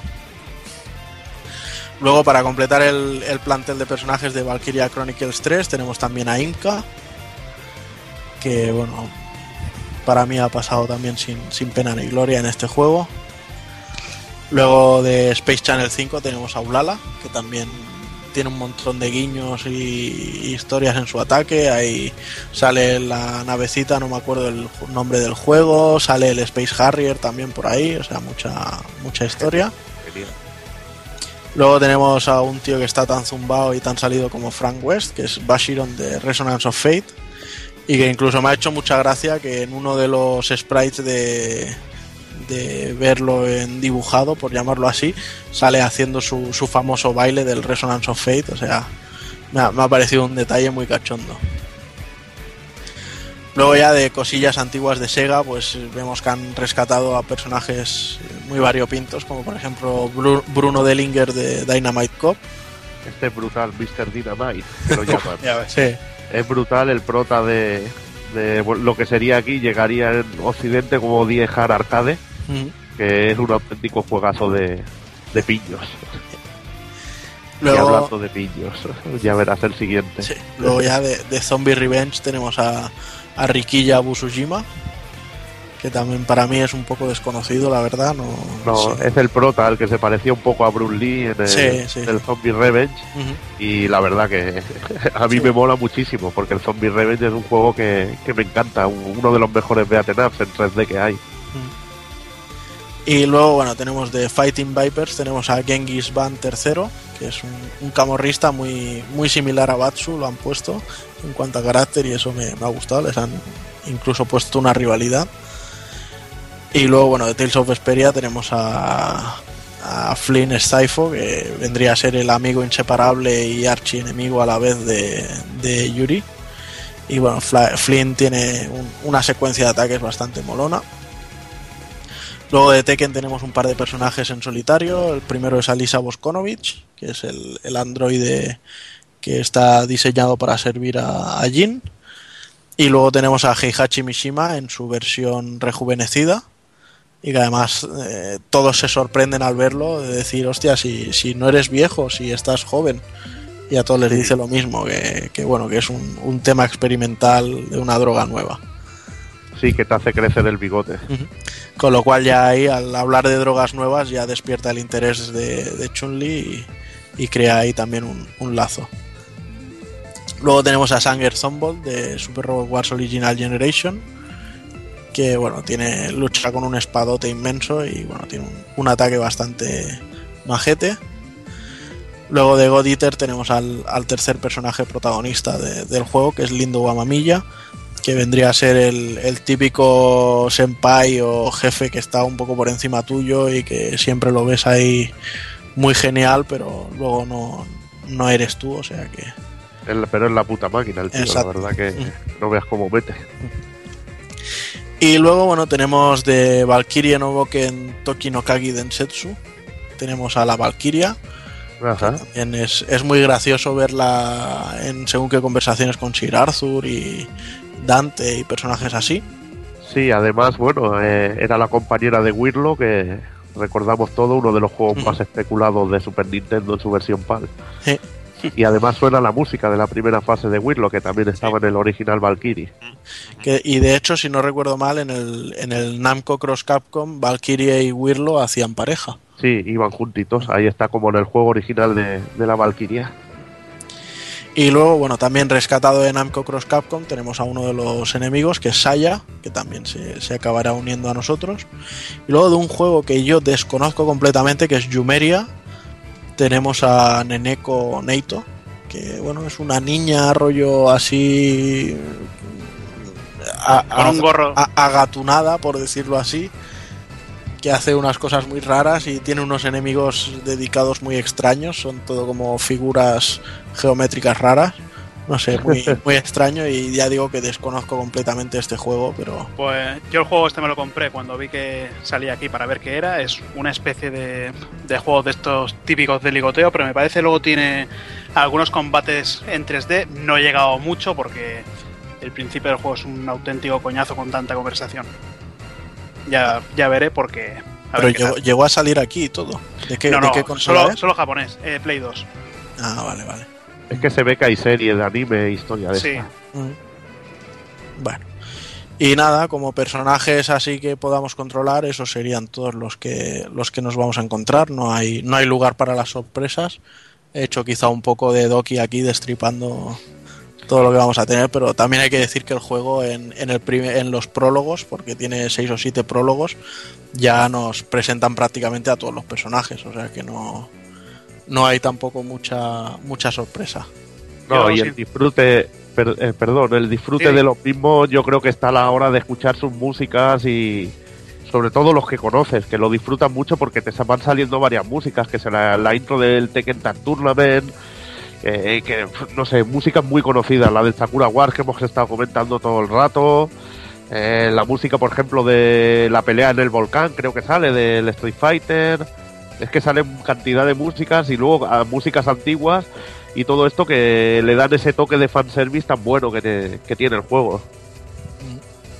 Sí, pero bueno, lo... Eh, Hazard, ¿querías comentar alguna cosilla tú también? Sí, yo, a ver, yo lo que le he hecho en falta es una, una pareja de Sega, que hubiera sido una puta pasada, sería Ryo Hazuki de Senmu y Kazuma Kiryu de, de la saga Yakuza, que sinceramente no, no entiendo cómo han metido a, a otros personajes como Yumeria de Namco, de Namco Bandai, eh, Rikiya de Bushujima, que aunque dice dice Evil que sí, que el juego está bien, pero no sé, yo creo que dentro de lo que cabe de los últimos tiempos de Sega, esos dos personajes, yo creo que hubieran, hubieran venido bien aquí y tanto uno como otro, como otro se hubieran compenetrado bastante bien. Por Sí. supuesto. Es, Y- más, es más, yo diría que otro personaje que yo he hecho mucho de falta de Sega y que hubiera sido el, el personaje en solitario para esa pareja es Goro. También de Yakuza, o sea. Sí, y yo, y yo también me hubiera molado yo y Musashi también, o sea que hay cositas que siempre hubiera molado, y Sí. incluso Capcom que tiene, es que ahí vas a quedar descontento. También hay que hablar de las licencias, cuánto te cobraría Sega porque saliera el personaje de, de y todo esto. Hay que hay que pensar también en eso. Sí, eh, básicamente se, se rige por todo esto, por los precios que hacen por personajes y según el presupuesto. Pues si os fijáis, Sonic no sale tampoco. O sea, y, y personaje más emblemático de Sega que Sonic. O Pac-Man o Clonoa. o Pac-Man, Clonoa, pero bueno, eso ya imagino que, que la propia Bandai Namco habrá decidido no meterlos por no meter el, el representante de, de la de la casa. Ajá. Pero bueno. Y nada, bueno, como decía antes, pues para mezclar a todos estos personajes han inventado una historia en la que básicamente los personajes andan en una dirección y aparecen en el futuro, en el pasado, en otro sitio, en el mundo demoníaco y tal. Y entonces, bueno, eh, queda muy bien encajado por la gran cantidad de universos que hay en, en los juegos que, de los que hay parejas. Entonces, por ejemplo, nos encontramos pues eh, el Japón actual en Shinjuku, donde por ejemplo Van y Batsu iban a encontrarse para, para hacer un combate. Tenemos el mundo demoníaco, del que están hartos de investigarlo Valkyria, eh, Dante, eh, Xienko, del que proviene Dimitri Morrigan. Tenemos eh, un futuro alternativo como es el de Trombón. Tenemos un futuro steampunk salido directamente de, de Sakura Wars tenemos, yo que sé, el futuro apocalíptico de, de God Eater, eh, tenemos el, The World de, de, Hack, o sea, ahí ya, cuando entran ya directamente en el videojuego, dices, hostia, ahí ya telita lo que están juntando. Pero bueno, como decía, todo es un, una excusa para, para meterse en, en, un juego en el que mezclar a todos estos personajes, o sea, no, no hay que buscarle más, más explicaciones. Y bueno, la verdad es que la idea sobre papel es buena y hay que decir que si bien como juego de rol táctico, para mí que soy un gran aficionado a ese género, es un juego muy escaso y con muchas carencias, eh, todo el tema del fanservice y sobre todo eh, lo bien hecho que está el, terminado gráfico hacen que el juego valga la pena y sobre todo, no sé, yo es un juego que me gusta cada día echarle un mapa, y, ¿sabes? Para tampoco repetirme mucho a lo mejor pues si tengo un viaje de metro o si estoy en casa y tengo media hora tirado en el sofá pues me gusta ponerlo. Sabes porque yo no sé qué os parecerá a vosotros pero a mí el, el aspecto de pixel art que tiene este juego me parece increíble y, y solo por todo el trabajo que tiene ya me parece una, una compra justificada. Ahí está porque es que los sprites que están súper detallados las animaciones los efectos, quizá pues echa un poco en falta en los enemigos que no tienen tantos ataques y se quedan y se quedan un poco pobres. Y decir que aparte de los personajes que hemos comentado, entre los villanos también nos van a salir a algún personaje conocido como Heda de, de Darkstalkers haciendo de villano que la verdad que mola mucho. Y hay cantidad de sorpresas y personajes que aparecen que no, no están en, en, lo que es la historia principal ni los de ni los vamos a poder llevar pero que molan. También recuerdo que a Zabel de, de también de Darkstalkers y esas cosas molan mucho y además están muy bien hechos. También destacar el arte de los retratos que, que está cojonudo. Que por desgracia aquí nos hemos quedado sin edición especial y, y sin el pequeño libro de arte del juego que a mí la verdad que me hubiera molado mucho Sí, hubiera estado muy bien poder tener ese libro, pero bueno. Ya la verdad es que todos nos dábamos con un canto en los dientes porque el juego apareciera por aquí. Así que bueno. Y nada, yo como decía, el aspecto gráfico me parece increíble y como decía previamente también, una de las carencias que le encuentro al juego es precisamente en los enemigos. O sea, los enemigos normales ni siquiera tienen animación de ataque. Que por una parte dices, bueno, así se agiliza más el combate, pero por otra dices, hostia, es que simplemente es un monigote puesto ahí. O sea, es un sprite que tiene tres animaciones. Y luego los, los enemigos grandes contra los que luchamos, pues sí que tienen una animación para hacernos una contra y otra animación para hacernos otro ataque normal y otro grupal, pero de eso no pasan. O sea, quizá han puesto demasiado mimo en, los protagonistas y, lo han excluido al, resto. Y no sé, me, me, me hace tenerlo como algo negativo, porque estoy acostumbrado a bueno, jugando Disgaeas, por ejemplo, o Final Fantasy Tactics y cualquier juego del estilo, que todo el mundo es, es lo mismo. Todo el mundo tiene sus ataques, sus historias, su variedad de, de ataques. Y aquí pues no, no es el caso. Eh, luego, bueno, eh, a- eh, dentro del tema de los gráficos, también mencionar que el, el 3D quizá es el, el mejor que he visto en, en 3DS, precisamente porque ni existe. O sea, o sea, yo no sabía si es que la consola, la 3DS, se me había roto o qué, porque ponía el 3D a tope y es que no hacía prácticamente nada. En el mapa levemente hace un poco de relieve y en las ilustraciones, pero luego en, en el gameplay no hay nada de, de 3D. Y claro, viniendo de que lo último que jugué en 3DS fue el Fire Emblem, en el que sí que había una profundidad entre los personajes, el mapa, la nieve que caía, o no sé, muchísimos detalles para hacerle el toque 3D, me ha sorprendido, pero bueno, ya sabemos que es una funcionalidad un poco inútil de la consola y no, no tienen por qué utilizarla todos.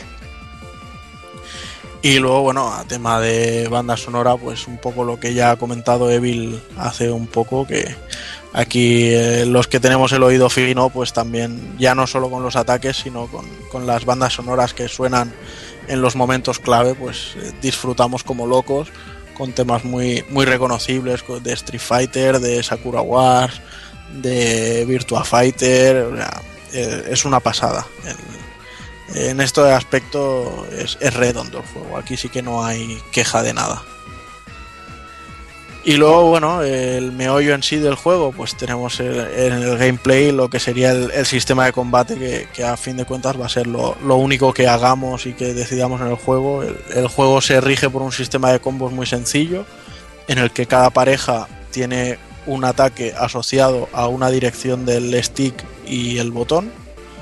¿Vale? Entonces, eh, no sé si es, por ejemplo, impresión mía o pasa realmente, pero para mí cuando un enemigo tiene escudo, con el ataque de abajo y el, y el botón, mm, se me hace más fácil romperle la guardia que con el resto de ataques. No, depende mucho también de, enemi- de enemigo y de forma en la que ataque, si hace un ataque más bajo o un ataque más alto. Porque depende de la pareja, por ejemplo, con Morrigan y Chun-Li, muchas veces cuando das abajo y al botón lo que hace es como los ganchos que saltan hacia arriba y hay enemigos que si tienen una guardia baja sí que les destruye directamente de un solo golpe. Pero depende mucho del personaje y del tipo, que, del tipo de ataque que haga. ¿eh? Sí, pero mira, por ejemplo, con Chun-Li es con el personaje que más lo noté, porque además, como es el focus, lo que hace el de abajo y el botón, es que prácticamente es tocar con el golpe de Chun-Li y romper la guardia. Sí. Pero bueno, eh, como decía, pues eh, tenemos un, número de, turnos, o de, bueno, llamémoslo como queramos, de, directrices que darle a los personajes, y los tenemos que ir combinando para hacer un combo lo más efectivo posible. En él podremos invocar a una pareja que estén cercanos por eh, las casillas, o si hemos asignado a un tercer personaje al grupo, también lo podremos invitar con el gatillo izquierdo. Entonces, cuando en pantalla tenemos o personajes invitados o un tercer personaje y al mismo tiempo atacamos nosotros, al enemigo le saldrá una X, que los ataques, mientras que dure esta X ahí, conseguiremos un 30% más de experiencia de, en esos golpes. Y se ¿Vale? rellena Y aparte- el marcador. Exacto, y aparte el, el marcador de skill o de especial, cuando llega a 100% deja de subir. Sin embargo, si estamos haciendo ataques combinados, por llamarlo así, sigue subiendo hasta 150. Y luego, bueno, eh, como decía, tenemos ataque izquierda botón, derecha botón, arriba botón, botón suelto y abajo botón. Y lo único es que si por ejemplo tenemos tres movimientos y en esos tres movimientos englobamos los tres que tenemos para poder usar, eh, ganamos un, un movimiento extra con el que poder añadir un, cuarto movimiento repitiendo alguno de los, de los anteriores. Todo esto va muy bien, pues eso, para seguir rascando puntos de vida a los enemigos y, ir subiendo la barra de, de especial. Que esta barra pues nos servirá para utilizar skills de, de los personajes. Los skills pues pueden ir desde hacer que la unidad se pueda mover un número más de casillas en cada turno, recuperar vida, eh, evitar eh, Guardia, eh, evitar que te exacto, evitar contraataques, evitar que te envenenen, aunque realmente el veneno poco afecta en este juego.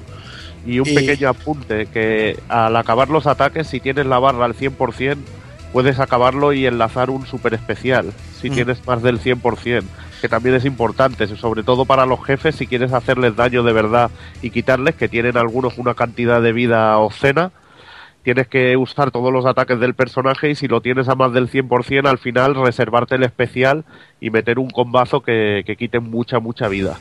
Sí, claro, es que básicamente el, el juego, el objetivo es lanzar estos ataques especiales. Que ya te digo, tenemos, normalmente tendremos dos por, por pareja. Uno será el, el que hacen de forma natural eh, dentro del combo.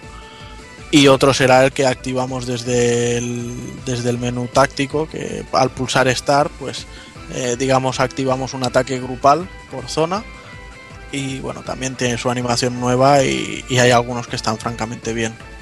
Y comentar también que el tercer personaje eh, nos sube stats a la pareja que se lo asignemos, que nos da unas ciertas características. Eh, también que al acabar ciertos combates nos dan objetos que pueden ser curativos o para darnos alguna ventaja. Que y bueno, y luego el sistema de skills que tiene cada personaje que podemos usar para curar. Que quizás es una de las pegas del juego, que te dan demasiados ítems de curación y te puedes curar la verdad que una bestialidad y a veces te da la sensación de que es un paseo y de estrategia poca. Sí, el juego realmente es bastante paseo, es muy facilón. Bueno, a lo que estamos acostumbrados en ver en, en consolas Nintendo, sinceramente. Porque yo en Namco Cross Capcom recuerdo haber muerto un montón de veces. Sin embargo, en este, entre que si te matan a un personaje, basta con que con el siguiente te acerques a él y le des al botón I para resucitarlo, si tienes suficiente barra de skill. O los objetos, o sea, eh, yo a lo mejor es que ni contraataco ni me defiendo. Simplemente después de cada ronda me uso una Mochi Ball de esas que te cargan 30% de vida a todos y me quedo tan pancho, ¿sabes? Y me baso en hacer eh, ataques a los enemigos masillas para cargármelos. Y cuando tengo el 100%, pues le hago un ataque a un boss con otra pareja. Y voy haciendo así. Mm, Es lo que decimos, no hay mucha estrategia, no hay mucha variedad de situaciones. Simplemente es un juego, eso, para, para disfrutar con, con los personajes que nos gustan y, y, eso, y, y combinarlos. No, no, no tiene más. Y luego, bueno, también decir que algunos enemigos tienen una barra de defensa que sale abajo en color verde y que conforme les vayamos golpeando irá decreciendo y luego ya mientras mantengamos al enemigo en el aire sin que toque el suelo pues no tendrá posibilidades de recargar esa barra entonces ya todos los golpes que le demos serán ataques limpios. Entonces hay, hay veces que es un poco jodido el porque te puede llegar a costar hasta dos turnos con según qué enemigos romperle la barra. Pero bueno. Y luego, bueno, también hay estados alterados, rollo eh, inmóvil, eh, envenenado, pero que realmente no, no afectan en, en prácticamente nada al juego y, y son más eh, puntuales que, que otra cosa. Y realmente, pues yo creo que poco más hay que decir sobre el juego. O sea, básicamente la chicha está en el sistema de combate y en los personajes, o sea que no, no hay mucho más que hablar. Yo me gustaría sé que quien más, quien menos de todos nosotros lo ha probado un poco y me gustaría tener vuestra opinión, aunque sea muy resumida. Sí, yo pues yo decir que estoy totalmente de acuerdo en todo lo que has dicho, lo de la eh, simpleza en el, en el en el gameplay y que y la falta de dificultad, pero realmente yo creo que este juego hay que verlo con los ojos de, del fanservice sobre todo para disfrutar de ciertas cosas, disfrutar de los combos bestias, disfrutar de los gráficos y sobre todo de la música. Y lo que bien habéis dicho de una partida cortita, eh, di- disfrutar un poquito de todo esto y dejarse llevar, porque luego tampoco la historia tampoco es que tenga una profundidad demasiado bestia y demasiado interesante, con lo cual yo lo he disfrutado mucho pues por ciertos temas, por ciertos juegos que he reconocido y que los tengo muy marcados, eh, pero realmente a nivel de dificultad pues se me ha quedado muy muy flojillo y sobre todo bastante repetitivo. Eh, a partir de que ya llevas, lo mejor llevas por el nivel 20 o incluso antes, ya no deja de ser lo mismo. Con alguna variación en alguna misión que a lo mejor tienes que llegar eh, con un personaje concreto a un punto muy concreto y hablar con otro personaje, si no lo haces en 16 turnos, pierdes, el, eh, pierdes y tienes que volver a empezar. Pero quitando eso, poca variedad muestra más el juego. Pero a nivel de fanservice y de gozar con algunas músicas y de ese disfrute, el juego se queda bastante, bastante, bastante flojillo. Bueno, yo no he jugado, bueno, he jugado un buen rato. eh, de momento hace una semana que, que no lo toco porque era pillar el juego, hacerte una pantalla, eh, salirte los masillas, cargarte los masillas, aparecerte los jefes y es que era todo, todo el rato igual. Quizás sí, el fanservice bastante bien, las animaciones que tienen entre combates cuando hacen los especiales son una auténtica maravilla. Y sinceramente aquí Frank West, el puto amo, cuando, cuando sale una tía con cualquier escotazo o, o así, y en este juego me parece a mí que todas las tías salen con escotazo, el- es el primero en hacer una foto que pone erótica y sinceramente el mejor personaje del juego. Y ya está. Y, y bueno, ahora voy a comentar yo un poquito. Estoy más o menos con Juan Anidoki. Eh, la verdad que como juego de estrategia se queda cortito. No, esto no es Fire Emblem, porque Fire Emblem es un juego de estrategia más con cara y ojos, más, mucho más, más completo. Pero Pero, sin el- pero sin pies, ahí está, ahí lo has dado. Pero bueno, el Project Crozone también hay que decir que me ofrece otras cosas, como la subbanda sonora, los personajes, el sprite art, eh, no sé, tiene muchas cositas que me gustan, los escenarios, el picarte a reconocer una música, no sé, tiene esas cosillas que también me gustan. Que puede que no, para otras personas no se lo haga un juego muy apetecible, vale, pero para mí la verdad que, que me gusta el juego. Se queda corto en esto y la, realmente las batallas son demasiado pesadas, porque incluso se han pasado con el número de enemigos, pero quizá lo más imperdonable es la, la dificultad y ver que todo es un paseo y que te lo pasa dándole al botón sin tener ningún tipo de preocupación. Y eso es lo- la única pega grave que le veo yo, que si hubiera sido al menos difícil y o hubieras perdido los personajes o alguna historia, realmente hubiera disfrutado más del juego.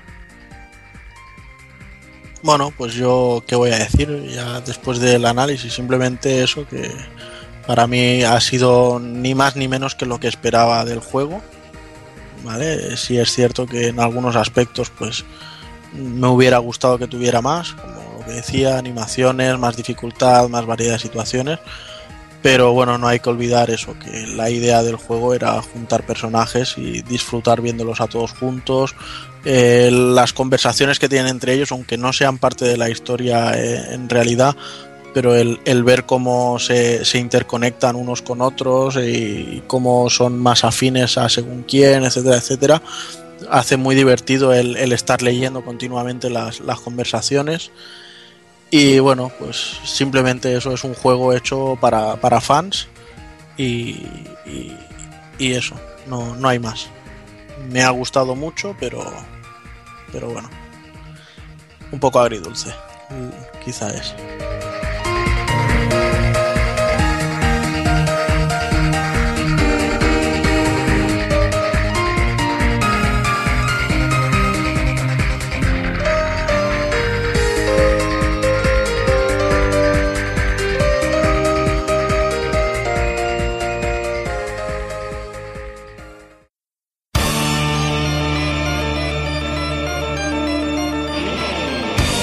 Y recuerda, si no te mola ser un calamar y quieres estar bien informado, pásate por el blog pulpofrito.com. También puedes seguirnos en Twitter y Facebook.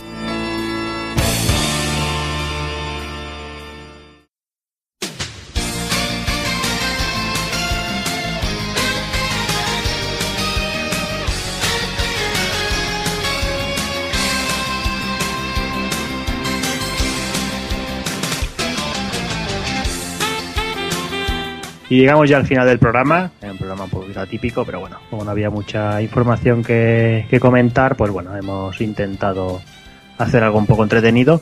Y bueno, vamos a ir ya despidiéndonos a- aquí a la gente. Empezamos con el señor Takokun. Bueno, pues nada, ya hasta la próxima, ¿no? Yo creo Sí. que, bueno, se nos alarga un poquito el análisis al final. Bueno. No, yo pensaba que iba a dar a menos de sí, pero bueno, como el programa también se ha hecho un poquito corto, pues Mm, tampoco creo que le demos mucho coñazo a la gente. No, lo normal. Esperaremos a ver el, el del mes de agosto, que ahí sí que vendremos cargaditos. Y el mes que viene, entre el, entre el análisis y lo cargadito que vendré yo, creo que os daré Mm. bastante el coñazo. Sí, por eso, por eso. Pues nada, eh, a prepararse la maletilla y bueno, y, y a darlo todo allí. Muy bien, hasta luego. Hasta luego. Y me despido también del señor Borja, Doggy Panic. Pues muy guapo, tío. Al final me ha hecho gracia el programa. A mí esto de las preguntas, así las preguntas, y que no, no nos digas tú las preguntas y que sean así, casi como patatones calientes, a mí Hombre, la gracia, creo yo. me gusta mucho. Me, me- me hace mucha gracia, no sé. Esa interactuar así con la gente que, que nos escucha y echarnos una risa entre todos me parece muy cachondo. Estaría Mm. bien hacerlo más a menudo. Sí, a mí me gusta mucho, tío, no sé, me, sí que tiene, tiene, su, tiene su cosilla, porque yo creo que al no ver las, las preguntas, también las respuestas salen súper naturales y yo creo que esa reacción, a mí por lo menos escuchándolo desde fuera sí me gusta cuando veo a la gente que reacciona y contesta de una forma tan natural y sin prepararse ningún tipo de respuesta. Mm. No sé, Bueno, ya, ya iremos haciéndolo poco a poco. a ver si... Pues nada, Doki, hablamos. Un saludo. Venga, Hasta un abrazo. Me despido también del señor Evil Ryu. Bueno, pues ya está, hasta otra. Eh, no sé qué decir más, que ya estamos a tope preparando el próximo retro que va a ser la leche. Sí, sí, ese sí que lo van a tener que, que echar a la calle. Ahí, ahí. Pues nada, si no tienes más que decir, Poco más, ya, ya he rajado bastante. Más que, eh, eh, además, nos hemos pasado hablando en el Project Crossover, que siempre nos vas a dar un palo un día de esto. No, hombre.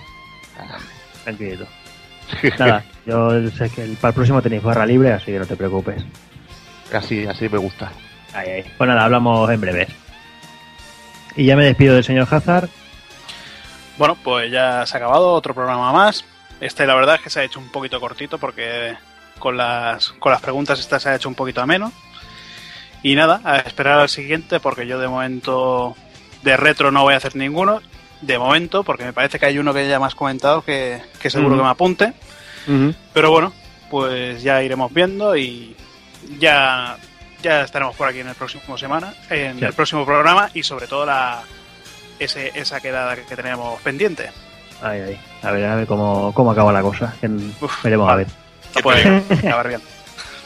Y bueno, pues lo dicho, eh, el próximo mes es que sí que viene cargadito. Tendremos la Gamescom, tenemos Tales of Cilia, Dragon's Crown, tenemos Killer is Dead, tenemos alguna cosilla más que se me olvida. Supongo que ya haremos un programa normal, entre comillas. Y bueno, eh, yo creo que, que esto ya lo podemos ir dando por finalizado. Así que nada, eh, solo me queda despedirme de todos vosotros. Así que niños, niñas, señoras y señores, como siempre, portaros bien, ser buenos y un saludo a todos.